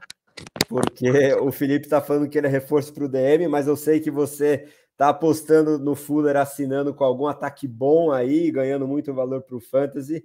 É, e você acha que, que tem essa chance mesmo dele ou do próprio Odell Beckham Jr. assinar aí com os Cowboys? E qual seria o impacto disso para as outras é, peças desse ataque? É, eu tô desligando a câmera porque eu tô gravando hoje pelo celular, né? Porque meu teve um problema no fone. E aí agora o celular tá descarregando, então eu tô com probleminhas técnicos aqui, pessoal, mas eu tô escutando tudo ainda e tô super online. Mas sobre o Will Fuller, cara, eu acho que ele eu acho que o mais faz muito sentido, eu acho, para a NFL assinar com o Will Fuller. E eu acho que a partir do momento que o Will Fuller assina com um time que precisa de wide receiver, como o Cowboys ou Green Bay Packers, ele vira um wide receiver top 45, no mínimo. Então eu gosto do Fuller, só que eu acho que tem uma dúvida pairando aí. Por que, que ele demorou tanto assim para assinar? Será que ele vai jogar futebol americano de novo ainda na vida? Então, assim, eu acho que o casamento Will Fuller com Cowboys seria a perfeição. Eu acho que ia colocar o Fuller muito bem mesmo com wide receiver assim, talvez top 40 de wide receivers. Mas eu não sei se vai acontecer. Vamos aguardar aí. Tem reports falando que que ele não vai assinar por enquanto. Tem reports falando que tem muitos times interessados. Então não sei muito o que esperar, sinceramente. É uma incógnita mesmo, porque além da questão médica do histórico dele, também tem uma suspensão já. Não sei se os times sabem de algo relacionado a isso. Às vezes ele assina com alguém, aí já é suspenso por. por é, acho que eram é, o uso de substâncias né, de doping é, basicamente. Talvez venha mais suspensão, não sei realmente, é, é, um mistério aí toda essa questão do Will Fuller. E aí, para encerrar os Cowboys, vou perguntar para o Júnior o que ele acha aí do Dak Prescott, que, que o Bretas lembrou que parou de correr, mas o Felipe está perguntando aqui no chat: a lesão na perna, será que traumatizou o Dak? É, ele acha que sim, claramente, né? Mas quem sabe ele volta a correr um pouquinho mais nesse segundo ano pós-cirurgia? Você acha que é por aí, Júnior? Como é que você vê Eu o ADP atual, o valor do deck? Eu gosto do valor dele, acho que ele não volta a correr tanto com a bola. Com certeza isso aí traumatiza. O cara teve uma lesão gravíssima. Mas eu também não vejo ele correndo por ter dois bons running backs, né? Então ele não deve ter esse papel no time, apesar de não saber o que o Mike McCarthy vai, faz, vai fazer com esse ataque, né? Nunca se sabe. Mas eu não vejo ele correndo tanto com a bola, mas gosto do ADP dele. Acho que é um cara que tá pouquinho barato, não muito barato, mas está com um preço razoável.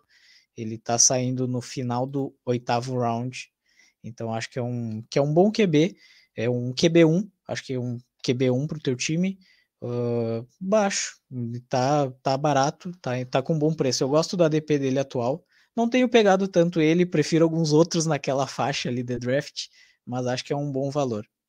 Boa, tô contigo nessa também. É, quase em, em, cima do muro em relação ao deck, mas para esse valor de final de oitavo round, às vezes até no nono, aí acaba compensando mesmo, porque, queira ou não, mesmo com os braços, é um dos melhores da liga e, e deve realmente terminar no top 12. Um piso é, bem interessante o deck tem, não sei se muito teto, até pela saída do Cooper também, e por principalmente esse fator dele ter parado de correr com a bola. Agora vamos falar do Philadelphia Eagles, que para mim é o novo favorito à divisão leste da NFC. É, muito pelas movimentações aí de intertemporada que eles fizeram, deram uma das melhores armas da NFL para Jalen Hurts, uh, que é um quarterback interessantíssimo para o fantasy, já demonstrou isso no ano passado. Uh, ainda está num ADP que eu acho justo de sexta rodada, é o, é, o que eu particularmente estaria mais disposto a pegar um quarterback é, mais alto seria o próprio Jalen Hurts a partir do sexto round, porque para mim ele é top 5, principalmente em ligas tradicionais que pontuam 4 por passes para touchdown e não 6. É, e é um cara que eu acho que tem teto sim de quarterback 1 geral para o fantasy, porque recebeu essa arma aí no jogo aéreo e pode ter um ataque bem mais equilibrado do que a gente viu os Eagles é, como um todo tendo em 2021. Uma primeira metade de temporada que figurava entre os primeiros da NFL que mais passava a bola e uma segunda metade de temporada que teve o jogo terrestre mais proeminente da liga. Agora, com o AJ Brown chegando e a comissão técnica tendo essas duas amostras aí, acho que a gente vai ver algo um pouco mais equilibrado, só que mais run heavy do que pass happy. Então, é, vamos ver o time correndo bastante com a bola, principalmente com o próprio Jalen Hurts, mas também com um backfield interessante aí, que é, eu vou é, comentar agora, que é formado por Miles Sanders, Kenneth Gale e Boston Scott. Muitos reports interessantes sobre Kenneth Gamble, agora um segundanista aí, que era um jogador bem interessante uh, já no, no, nos scouts de 2021, pré-draft da NFL, uh, é, um belo de um recebedor de passes, mas que eu gostei do que vi também quando ele atuou em situações de goal line. Acho que ele deveria ter atuado bem mais, principalmente na ausência do Miles Sanders, que foi por muitos jogos em 2021. A gente viu o Boston Scott é, com mais toques na bola do que eu gostaria, mas agora parece que a comissão técnica está com mais confiança aí no segundo anista e tem a chance da gente ver um split a lá Melvin Gordon, Javonte Williams de 2021 é, nesse backfield, a lá AJ Dillon é, e Aaron Jones em Green Bay, por exemplo. Então, é, o Gamble é um valor porque ele anda saindo ali no round 13, round 14 e é um cara bem interessante, principalmente ligas PPR. O Miles Sanders mesmo é um cara que eu já tive um hype legal quando os Eagles começaram a correr bastante com a bola ano passado, só que ele foi lá e machucou logo em seguida.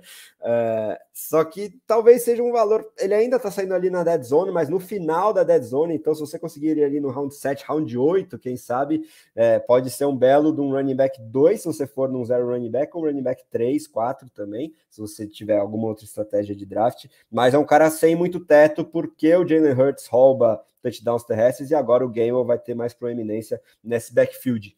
Uh, e aí, os wide receivers, né? AJ Brown saindo de Tennessee e chegando num lugar que vai ter um pouco mais de concorrência, porque o Devonta Smith é um segundo anista de muito talento. É, acho que vai, vai ter um desafogo interessante por causa da chegada do AJ Brown. Então, deixando de ser a principal arma do jogo aéreo, ele que é um cara bem mais técnico e menos físico, até pelo porte, porte dele mesmo, é um cara bem franzino para a NFL e para a posição. A gente pode é, ver ele com, com mais oportunidades aí, menos double covers, por exemplo. E o A.J. Brown, acho que por causa dessa concorrência e por esse ataque que continua sendo run heavy como ele tinha em Tennessee, mas talvez até um pouco mais e com mais concorrência, ele cai um pouco, sai do top 10, que ele poderia é, figurar se continuasse em Tennessee, e agora vai para o top 15 ali, é, tem muita gente que ainda considera ele no top 12, eu tenho ele já no como wide receiver 14, se não me engano, no meu ranking. Então tenho buscado pouco o AJ Brown, que continua saindo aí da metade para o final do segundo round. Eu acho que tem é, wide receivers com mais teto nessa faixa do draft. Uh, o, o próprio Devonta Smith, eu não, não vejo muito teto também, por tudo isso que eu falei, então é, raramente busco ele, porque ele sai na mesma faixa do Elijah Moore, por exemplo, de quem a gente já falou, que eu acho que tem um teto muito maior. Uh, mas é um cara que pode servir como um flex confiável aí para o seu time em ligas PPR, principalmente. Outros wide receivers desse ataque passa longe de Quez Watkins, Jalen Rigor, esquece, vai ser AJ Brown, Devonta Smith e Dallas Goddard nesse jogo aéreo. E aí o Dallas Goddard, eu acho que perde muito teto de touchdowns, principalmente por causa da chegada do AJ Brown, que é um alfa. E então eu prefiro jogadores como Zach Kurtz nessa faixa ali de começo de round 8, final de round 7 até ele, ele costuma sair. Eu não vejo muito teto no Dallas Goddard, mas é um cara com algum piso. Ele, é, tecnicamente, para a NFL, é um talvez um dos melhores da posição, mas como eu projeto poucos touchdowns aéreos desse time e a, e a principal é, característica dele seria realmente receber é, esse espaço para touchdown. Eu não sei se ele vai ter uma produção muito consistente em termos de jardas e recepções por jogo. É, então, acho que é isso que eu projeto em termos gerais para esse ataque. E quero saber do Júnior o que, que ele acha, é, principalmente da, da filosofia do Philadelphia Eagles para 2022. Você acha que vai ser mais run heavy ou um pouquinho mais equilibrado? Ou por causa do A.J. Brown a gente vai ver o Jalen Hurts passando mais a bola do que se espera para 2022. Dá seu panorama também sobre os Eagles. Eu acho que vai ser um ataque um pouco mais equilibrado nessa temporada, com a chegada de um, de um recebedor top de linha, né? Como um, um, cara quase elite, não um cara elite, mas é um ótimo recebedor. Eu acho que vai ser um ataque mais equilibrado. A preocupação é realmente de Jalen Hurts passando a bola, né? A gente tem essa preocupação. A gente sabe que ele correndo com a bola é muito bom jogador, faz muitos touchdowns. Em termos de fantasy, ele é fantástico, mas preocupa em termos de NFL, ele passando tanto essa bola, ter que alimentar tantas bocas, como a gente diz, né? Com A.J. Brown, com Smith, com Goddard. Então, eu fico um pouco preocupado nessa questão, mas eu acho que vai ser um pouco mais equilibrado. Uh, o Siriani fez um bom trabalho na última temporada, então eu acho que esse ataque tende a melhorar, o time tende a melhorar. Uh, eu acho que briga, vai brigar jogo a jogo a divisão com os Cowboys, que parecia impensável há pouco tempo, né? Então eu acho que, que, que esse ataque deve ser mais equilibrado. E, e, só comentando o backfield um pouquinho, agora saiu os reportes do Gaino, do Gaino, né, ganhando espaço. Vendi ele muito barato pro Bretas numa liga, tô muito arrependido, mas sorte do Bretas agora, né, que tem o Gaino. Mas paciência, né, acontece, né?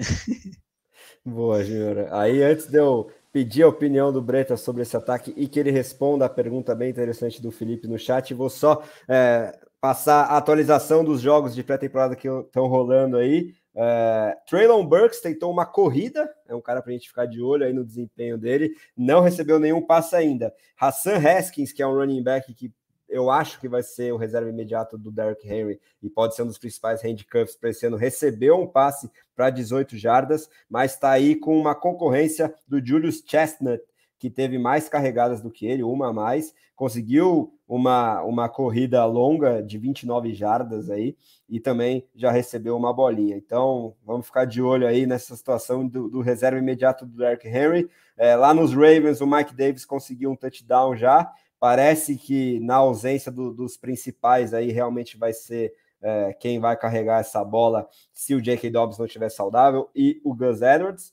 E lá em Patriots e Giants, Uh, acho que o Daniel Jones e o Saquon Barkley já saíram de campo. Tyrod Taylor já passou de 100 jardas aí, completou 10 de 12 passes. Não sei se, se o Daniel Jones for mal, tem a chance da gente ver o Taylor assumindo a titularidade na metade da temporada aí, vamos ver.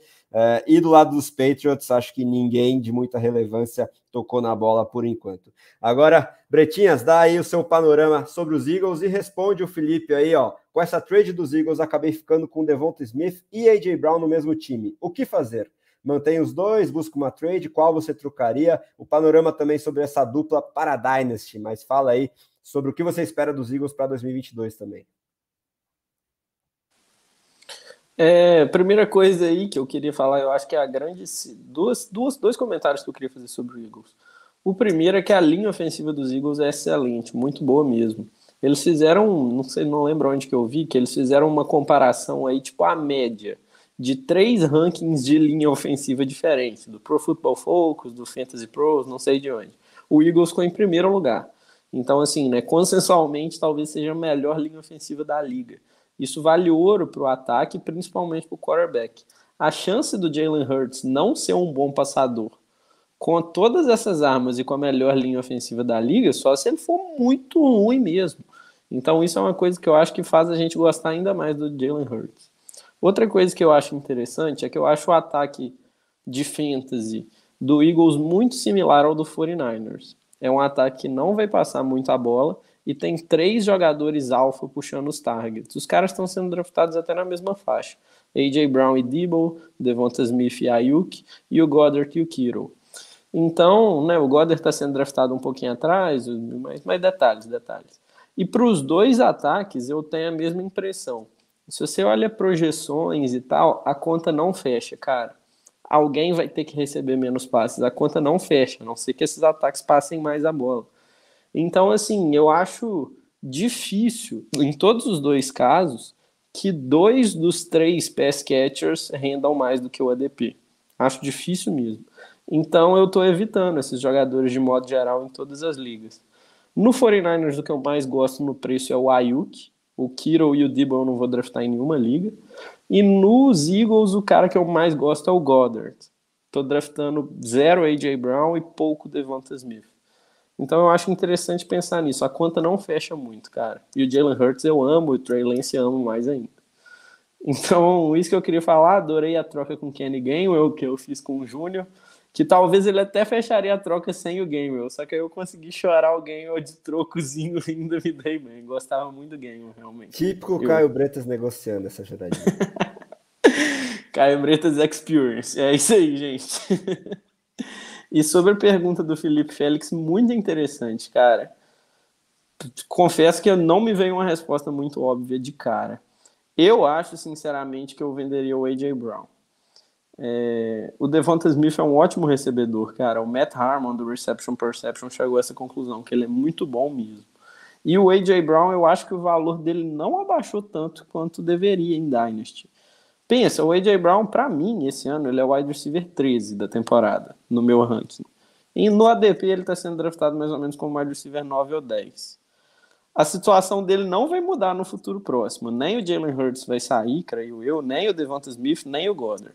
Então, nesse ano, no próximo, talvez até no terceiro ano, ele vai ser draftado nessa faixa. E o ADP dele de Dynasty está o quê? O wide receiver 5, 6. Isso para mim significa que ele está super valorizado. Então eu tentaria vender o AJ Brown, sim.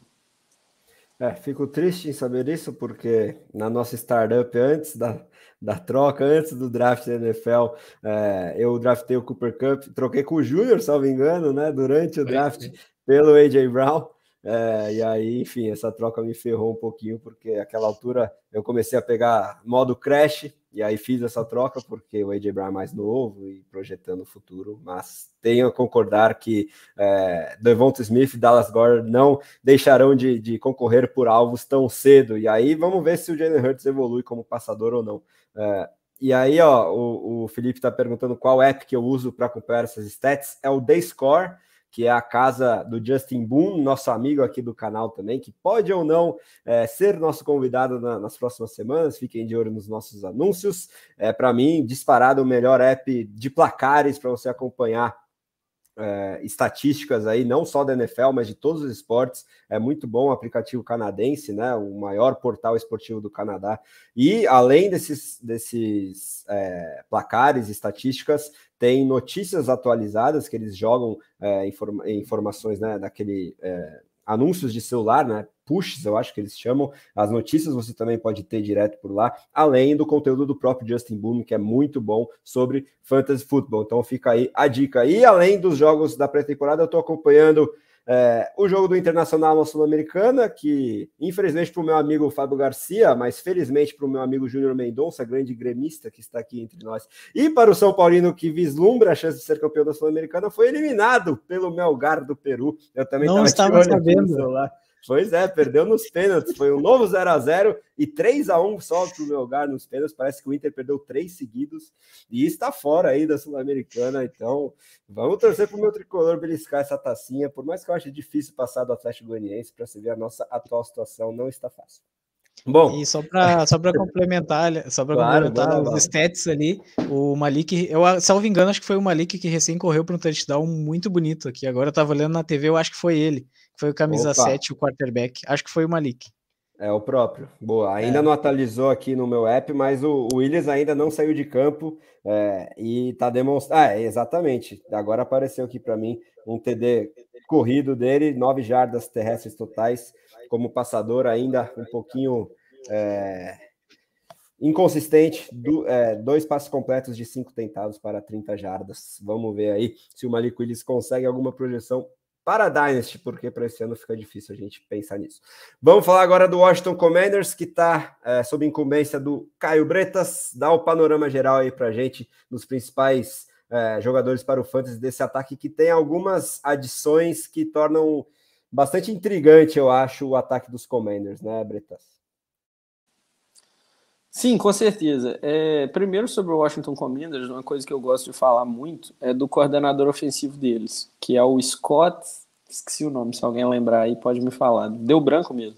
Mas ele é um coordenador ofensivo muito bom, que veio dos Panthers quando o Christian McCaffrey teve a primeira, primeira temporada de 100 recepções. Scott aí Turner. ele foi Scott Turner. Aí depois ele veio para o Washington Commanders e fez boas temporadas tirando leite de pedra. Uma temporada ele teve Kyle Allen como seu principal quarterback, e ano passado era para ser o Ryan Fitzpatrick, só que ele machucou. Então ele teve ninguém, Taylor Heineke, como quarterback, e ainda foi um ataque capaz. Então é um cara que eu gosto muito. Agora ele tendo o Carson Wentz de QB, que claramente é um quarterback melhor do que esses últimos dois que eu citei, eu acho que esse ataque pode dar uma crescida boa como um todo, somando o Carson Wentz e esse coordenador ofensivo. Gosto do Carson Wentz como sleeper. Não para redraft de um QB tradicional, mas para Superflex gosto muito.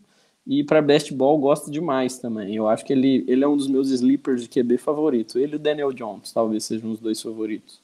Running back. Cara, esse vai ser o temido, famigerado comitê de três cabeças que a gente deve fugir a todo custo. Porque tem Antônio Gibson, J.D. McKissick e Brian Robinson.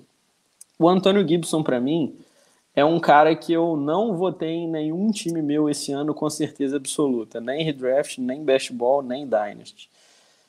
Porque, cara, eles draft... Cara, é muito triste. É um comitê de três cabeças onde ele não é o principal pegador de passe. E segundo os reports do training camp, eles draftaram o Brian Robinson para short yardage e goal line. Então, ou seja, ele é o líder de um comitê de três cabeças, mas que não vai ter nenhum dos toques que valem mais, né? Que é touchdown e passe. Então, assim, eu tô fugindo demais do Antônio Gibson. Ele talvez seja o jogador no Fantasy que eu mais estou fugindo. J.D. McKissick, que é um pegador de passe, eu acho que para best ball ele fica interessante, para redraft não gosto muito. Brian Robinson, irrelevante, não me vejo draftando ele tão cedo. Porque mesmo com a lesão de Antônio Gibson, ele ainda não ficaria tão relevante assim. Wide receiver, gosto muito do Terry McLaurin, estou acima do consenso com ele. É um cara aí que né, gente que entende de tape fala que ele é um dos melhores wide receivers da liga, mas ainda não teve quarterback para isso. Eu acho que o Carson Wentz pode ser esse cara, é um cara que não tem medo de soltar o braço, e o Terry McLaurin é um ótimo recebedor de profundidade também. Jahan Dodson, estou muito acima do consenso nele também. Ele tem, eu acho que, ele, que o Jahan Dodson é o jogador que eu estou mais acima do consenso em termos de ranqueamento porque ele é meu wide receiver 49 e no ADP ele é o 61. Eu acho que é o único jogador que eu tô mais de 10 posições acima do consenso, é o Jahan Dodson. Primeiro porque ele foi um wide receiver calor draftado na primeira rodada e na pick 16, meio de primeira rodada, não a final de primeira rodada. E bom, né, historicamente na, na NFL a gente não sabe quais calouros vão dar certo e quais não vão. Então, teoricamente, a chance de algum calor da primeira rodada dar certo eu acho mais ou menos a mesma. Alguns desses caras de primeira rodada vão estourar, eu acho que pode ser o Dotson. Ajuda muito também que no training camp ele tá tendo report atrás de report, que ele tá jogando muito bem, muito bem, muito bem. O cara é diferenciado, o cara é muito bom. Então gosto muito do Dotson. É um cara que eu tô draftando muito nos best balls que eu tô jogando. Curtis Samuel é o wide receiver 3. Gosto do jogador, mas não gosto muito da situação. Como ele está saindo completamente de graça, eu tenho draftado ele um pouquinho também. Mas é em best ball. Em redraft eu acho que não vale a pena. Porque eu acho que em redraft normal não vale a pena você draftar esses wide receivers muito ruins. Em best ball até vale.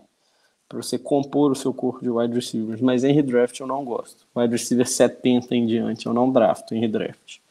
Tyrant tem o Logan Thomas que é um cara que é bom, atua exclusivamente como recebedor, mas ele tá voltando de lesão, né? Teve o ACL rompido e não tá tendo muitos reports nem previsão de quando ele vai voltar. Se ele fosse, parece que não é na semana 1, e eu acho que se fosse no início do ano, semana 2 a 4, a gente já estaria vendo notícias nesse sentido. Então eu tenho medo de que ele volte só lá para semana 6 a 8.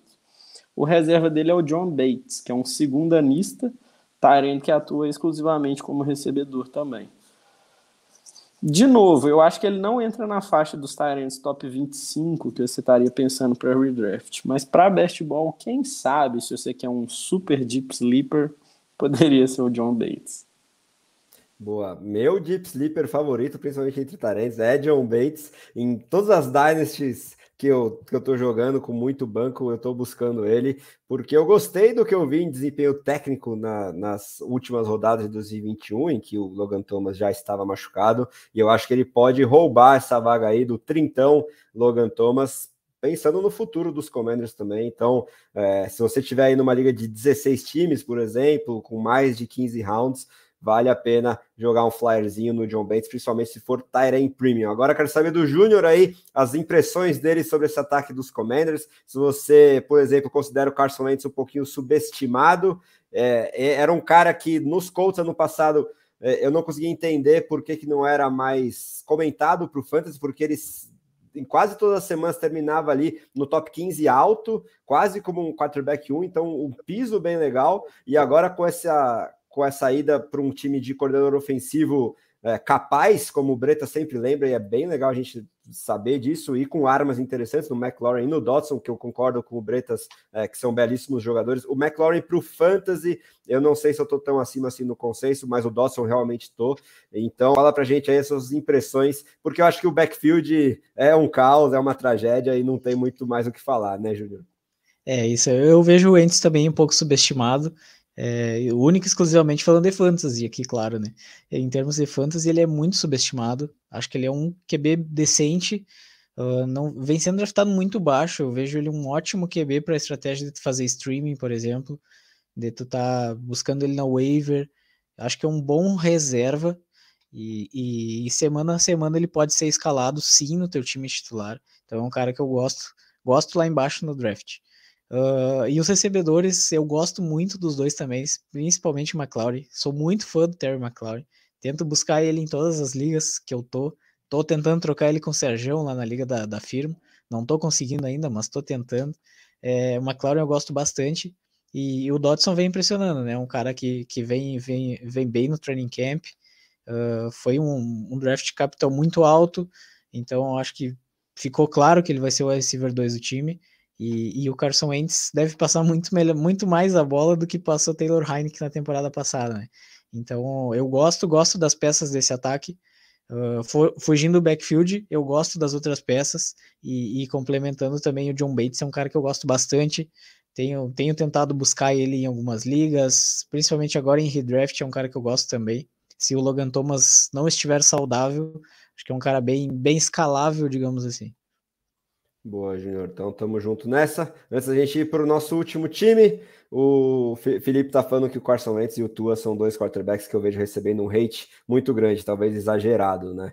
Tendo a concordar, por mais que o Tua, às vezes eu mesmo é, exagere nesse hate. Esse ano ele não vai ter mais desculpas. Vamos ver se ele realmente mostra que o capital de draft investido nele, né? Top 10 há três anos atrás aí, é, realmente vai valer a pena porque armas ele tem para isso. Agora vamos fechar aí a NFC Leste com o New York Giants de, de técnico novo e coordenador ofensivo, é, consequentemente, o Brian Dable vindo lá dos Bills. Quero saber se isso é um fator para a gente considerar para o Fantasy também, Júnior. E o seu panorama geral aí sobre esse time, que eu sei que tem alguns queridinhos de Caio Bretas, depois ele emenda a análise dele. Quero saber a sua opinião, principalmente sobre Daniel Jones, Saquon Barkley, mas também os recebedores, que é uma coisa bem intrigante para o Fantasy, né? É, exatamente, eu acho que, que na pauta deveria estar por Caio Bretas o, os Giants, porque é um time que ele adora os, os jogadores e eu particularmente não gosto. Então acho que a gente vai discordar bastante das opiniões aqui, uh, mas faz parte, claro, né? Uh, Daniel Jones, por exemplo, é um cara que eu não gosto.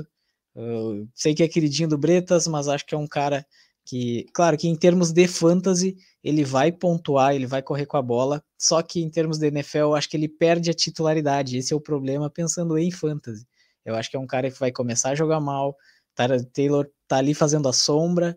Uh, alguns rumores de de repente o Garópolo ir parar por lá. Então, uh, Daniel Jones é um cara que eu não gosto. Não gosto de draftar, apesar de estar tá sendo bem baixo. É, eu não gosto de draftá-lo, por mais que seja meia temporada ali ele seja titular, por exemplo, que seja, e pontuando razoavelmente bem para fantasy, é um cara que eu não gosto.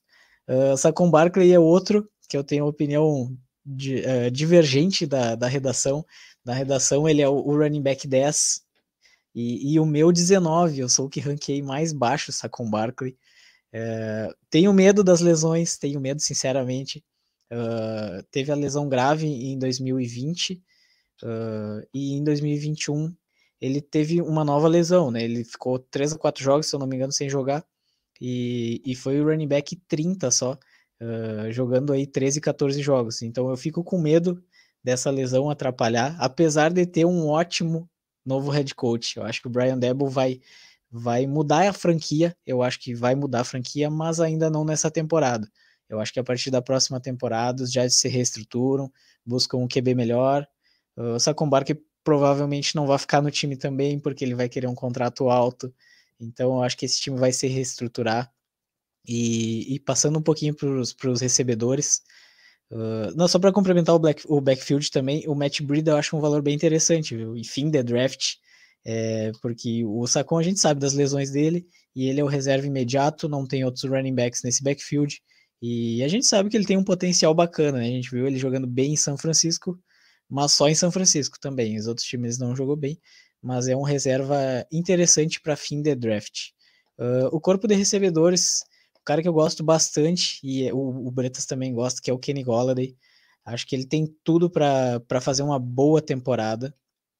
Acho que é um cara que está saindo baixo nos drafts. Uh, então, eu, para mim, ele vai ser o receiver 1 do time. Eu acho que a concorrência não é tão grande assim. Várias opções, mas não tanta qualidade, digamos assim. Eu sei que o Tony é um jogador interessante, uh, mas eu não vejo ele sendo o receiver um claro desse time. Uh, e eu não, eu não tenho draftado o Kadarius Tony, não tenho opinião muito formada sobre ele, se ele é um bom jogador ou se ele é um mau jogador, eu fico meio no meio termo e não, não o pego nos drafts. Uh, tem a chegada do calor, o Ondairo Robinson, também mais um nome nesse ataque com Sterling Shepard, com Darius Slayton, com vários recebedores, mas eu vejo o Golladay com uma opção bem interessante porque ele tem saído bem baixo nos drafts, e isso me chama a atenção com o valor dele. Acho que é um cara que, que tem potencial de ser um receiver 1 do time, saindo uh, como receiver 4, 5 do time, do, do, do draft. Então, acho que é um valor interessante. E os Tyrands, né? Tem essa disputa dos Tyrands aí, que é que o Rick Seals Jones, com, com o Calouro também. E eu, eu não draftaria ninguém, sinceramente. Assim, eu, eu vejo esse corpo de recebedores dos wide receivers com muitas opções e não vejo tantos targets para os Tyrands. Então eu prefiro ficar de fora do, desse grupo de Tyrands do, dos Giants.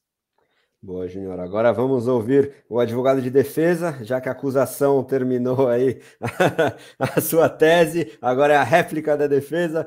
É, e eu também vou dar meus pitaquinhos para tentar desempatar algumas dessas disputas. E aí, Bretinhas, fala tudo que você quiser sobre os seus queridos New York Giants e responde o Léo, que dizem que o Barkley está voando aí nos treinos, dá para acreditar?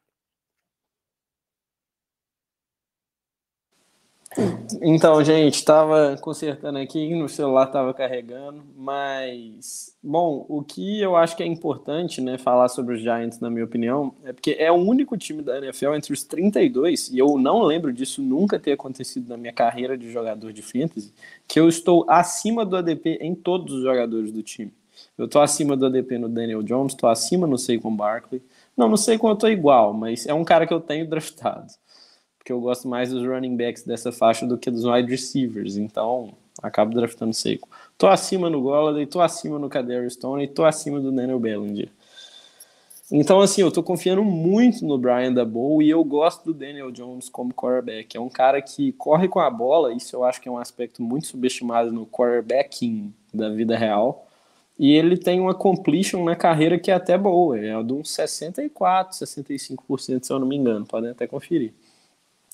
E enfim, é, o Barkley eu gosto muito, acho que tem a chance dele ser um Najee Harris do ano passado, ser um running back de 80, 90% dos snaps. Mesmo num ataque ruim, num, com 80, 90% dos snaps você vai bem. É, gosto do Daniel Jones, já falei dele aqui muitas vezes já. Sobre o Kadarius Stone, é uma coisa que eu queria falar que é interessante. Eu acho que o Kadarius Stone seria o meu sleeper favorito, se não fosse uma questão. Todos os reports do training camp estão falando que ele vai jogar como outside receiver e que no slot está sendo o Vandale Robinson. Por que, que eu acho isso importante? Porque lendo o Reception Perception do Matt Harmon, ele resumidamente falou que o Kadarius Stone no ano 1 foi extremamente promissor como slot receiver, porque ele joga muito bem contra a zona e muito promissor mesmo. E horrível, completamente horrível quando ele jogou no lado de fora porque ele é muito ruim em marcação mano a mano e muito ruim contra marcação press. Então, assim, eu acho que essa é uma coisa muito importante para se pensar no Kadarius Stone. Considerando esse grande porém, na minha opinião, que segundo o Matt Harmon ele está alinhado completamente errado, eu fico meio em cima do muro do Tony, mas eu acho que quando chegar a redraft eu vou dar uns tiros no escuro, porque o potencial do Kadarius Stone é gigantesco. E a última coisa que eu queria falar sobre os Giants, que eu acho muito importante, crucial, se você está assistindo essa live, por favor, faz isso agora. Procurar o Daniel Bellinger nas waivers da sua Dynasty. Os reports de training camp já estão falando que ele já está sendo o Tyrant titular. Então, na semana 1, ele já vai ser o Tyrant dos Giants que vai jogar mais snaps. No fim do ano, então, eu acho que ele vai estar tá sendo o único Tyrant do time. E ele é um cara que é exclusivamente pegador de passes. O Bellinger vai acabar essa temporada com 400 jardas, talvez. E aí o valor dele em Dynasty vai aumentar sem a menor sombra de dúvida.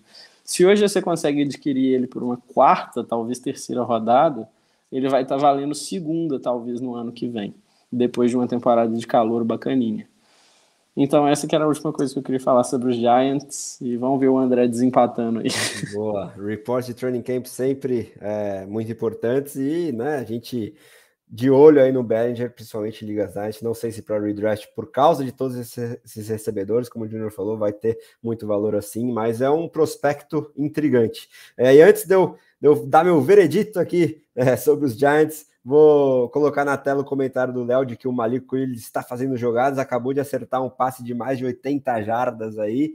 Então, vamos ver aí se Ryan Tannehill corre ou não algum risco no Tennessee Titans. É, a gente está vendo também outro rookie Tyren interessante para o futuro, talvez. Lá no Baltimore Ravens, o Isaiah Likely já recebeu três passes para 34 jardas. E é um time que pode atuar com dois Tyrands juntos, ainda mais se não trouxerem nenhum recebedor para fazer companhia ao Rashad Bateman. Então, talvez o Likely já tenha alguma proeminência nesse ano de calor e para o futuro se torne essa clara opção número 3 do jogo aéreo dos Ravens para ficar de olho. Só uma Mas, coisinha que eu queria hum. falar, que eu acho que foi uma das coisinhas mais legais que eu li na off-season, em termos de curiosidade mesmo, eu queria compartilhar. O Ravens já tem Mark Andrews, né, como Tyrande 1, claro, e já tem Nick Boyle como Tyrande 2, claro, que é o grande bloqueador do time. O que, que eles fizeram no draft? Draftaram dois Tyrands na quarta rodada, o Charlie Kohler e o Isaiah Likely. Ninguém entendeu muito o que, que aconteceu direito. Só que aí, depois eu vendo jornalistas do Ravens falando sobre a entrevista pós-draft. Parece que na entrevista pós-draft, o John Harbaugh estava completamente apaixonado no Isaiah Likely, e aí ele até passou a palavra para o Eric DeCosta. Would you agree? Né, você concorda? Ao que o DeCosta fez uma cara mais ou menos assim, riu, e começou a falar muito bem do Charlie Kohler.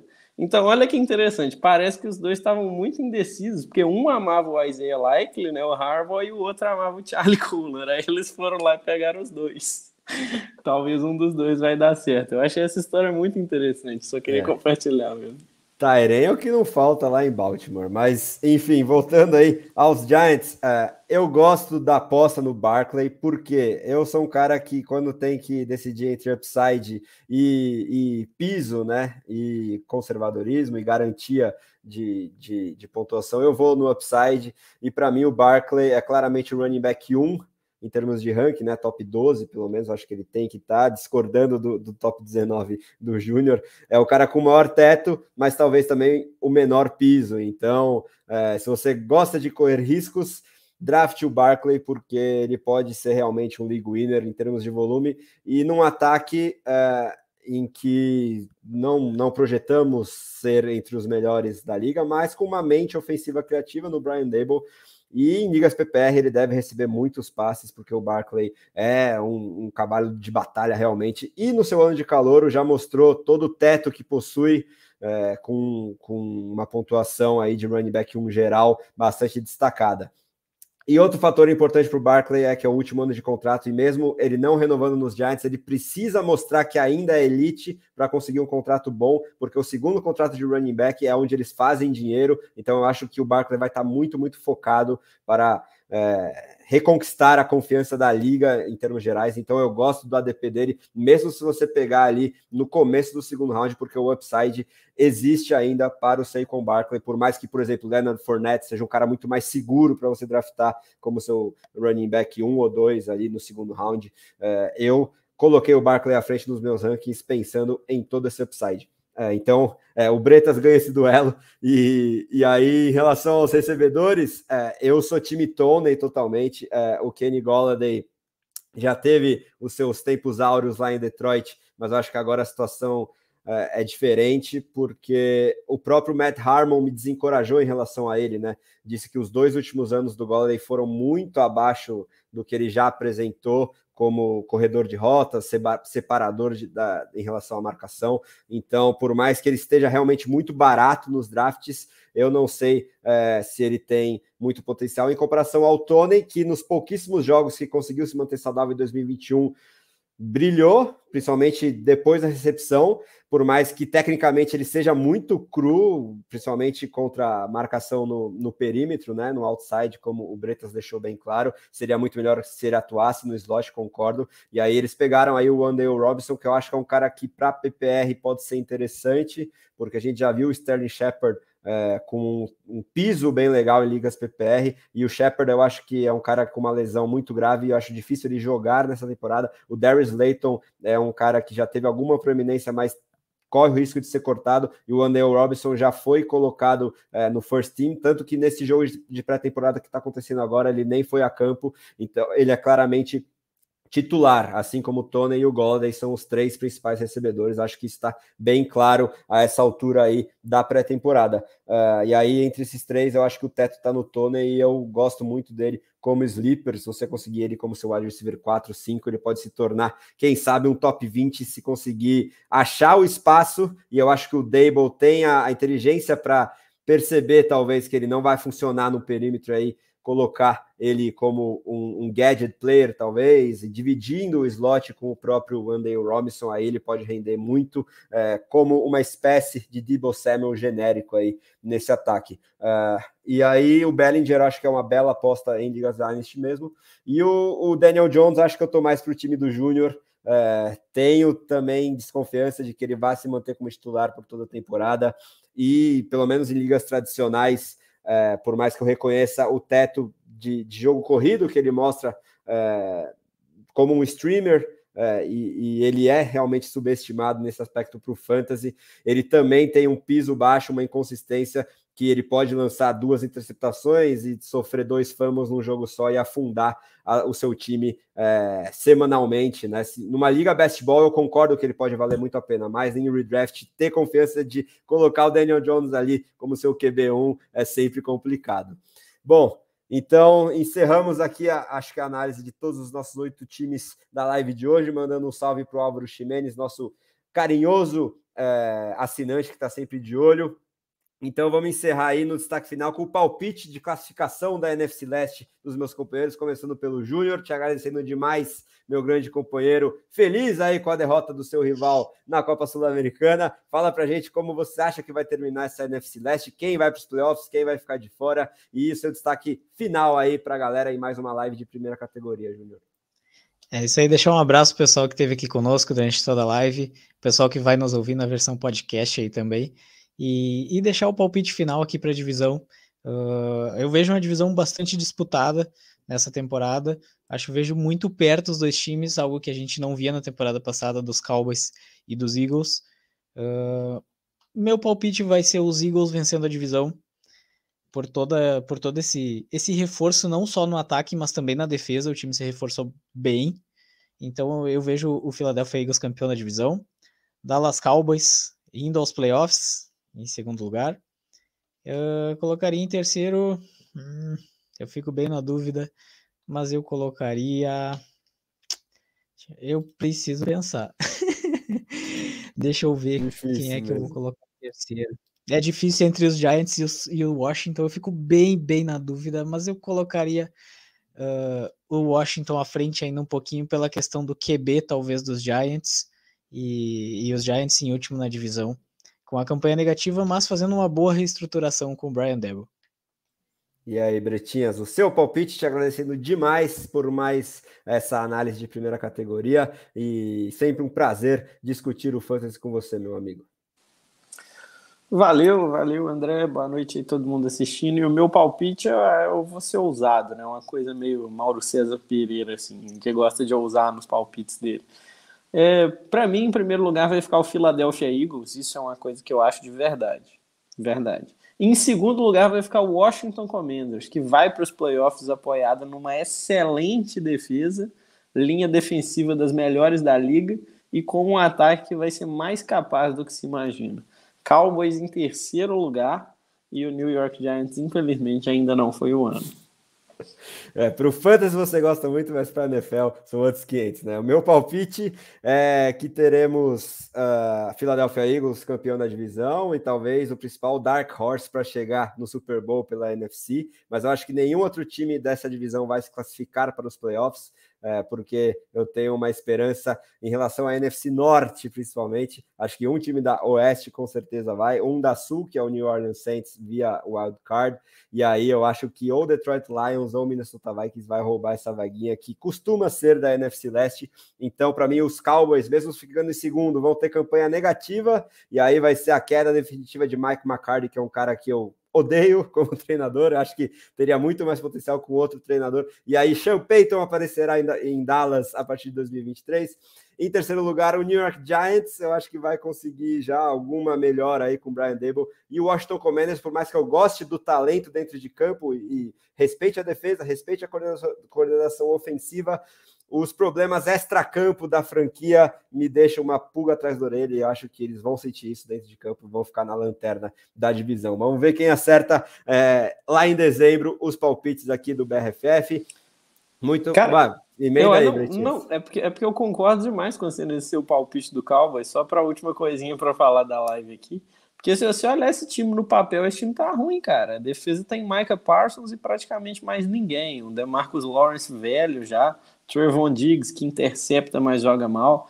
Defesa ruim no papel. E o ataque tem Dak Prescott, linha ofensiva, mas não tá também essa Coca-Cola, não.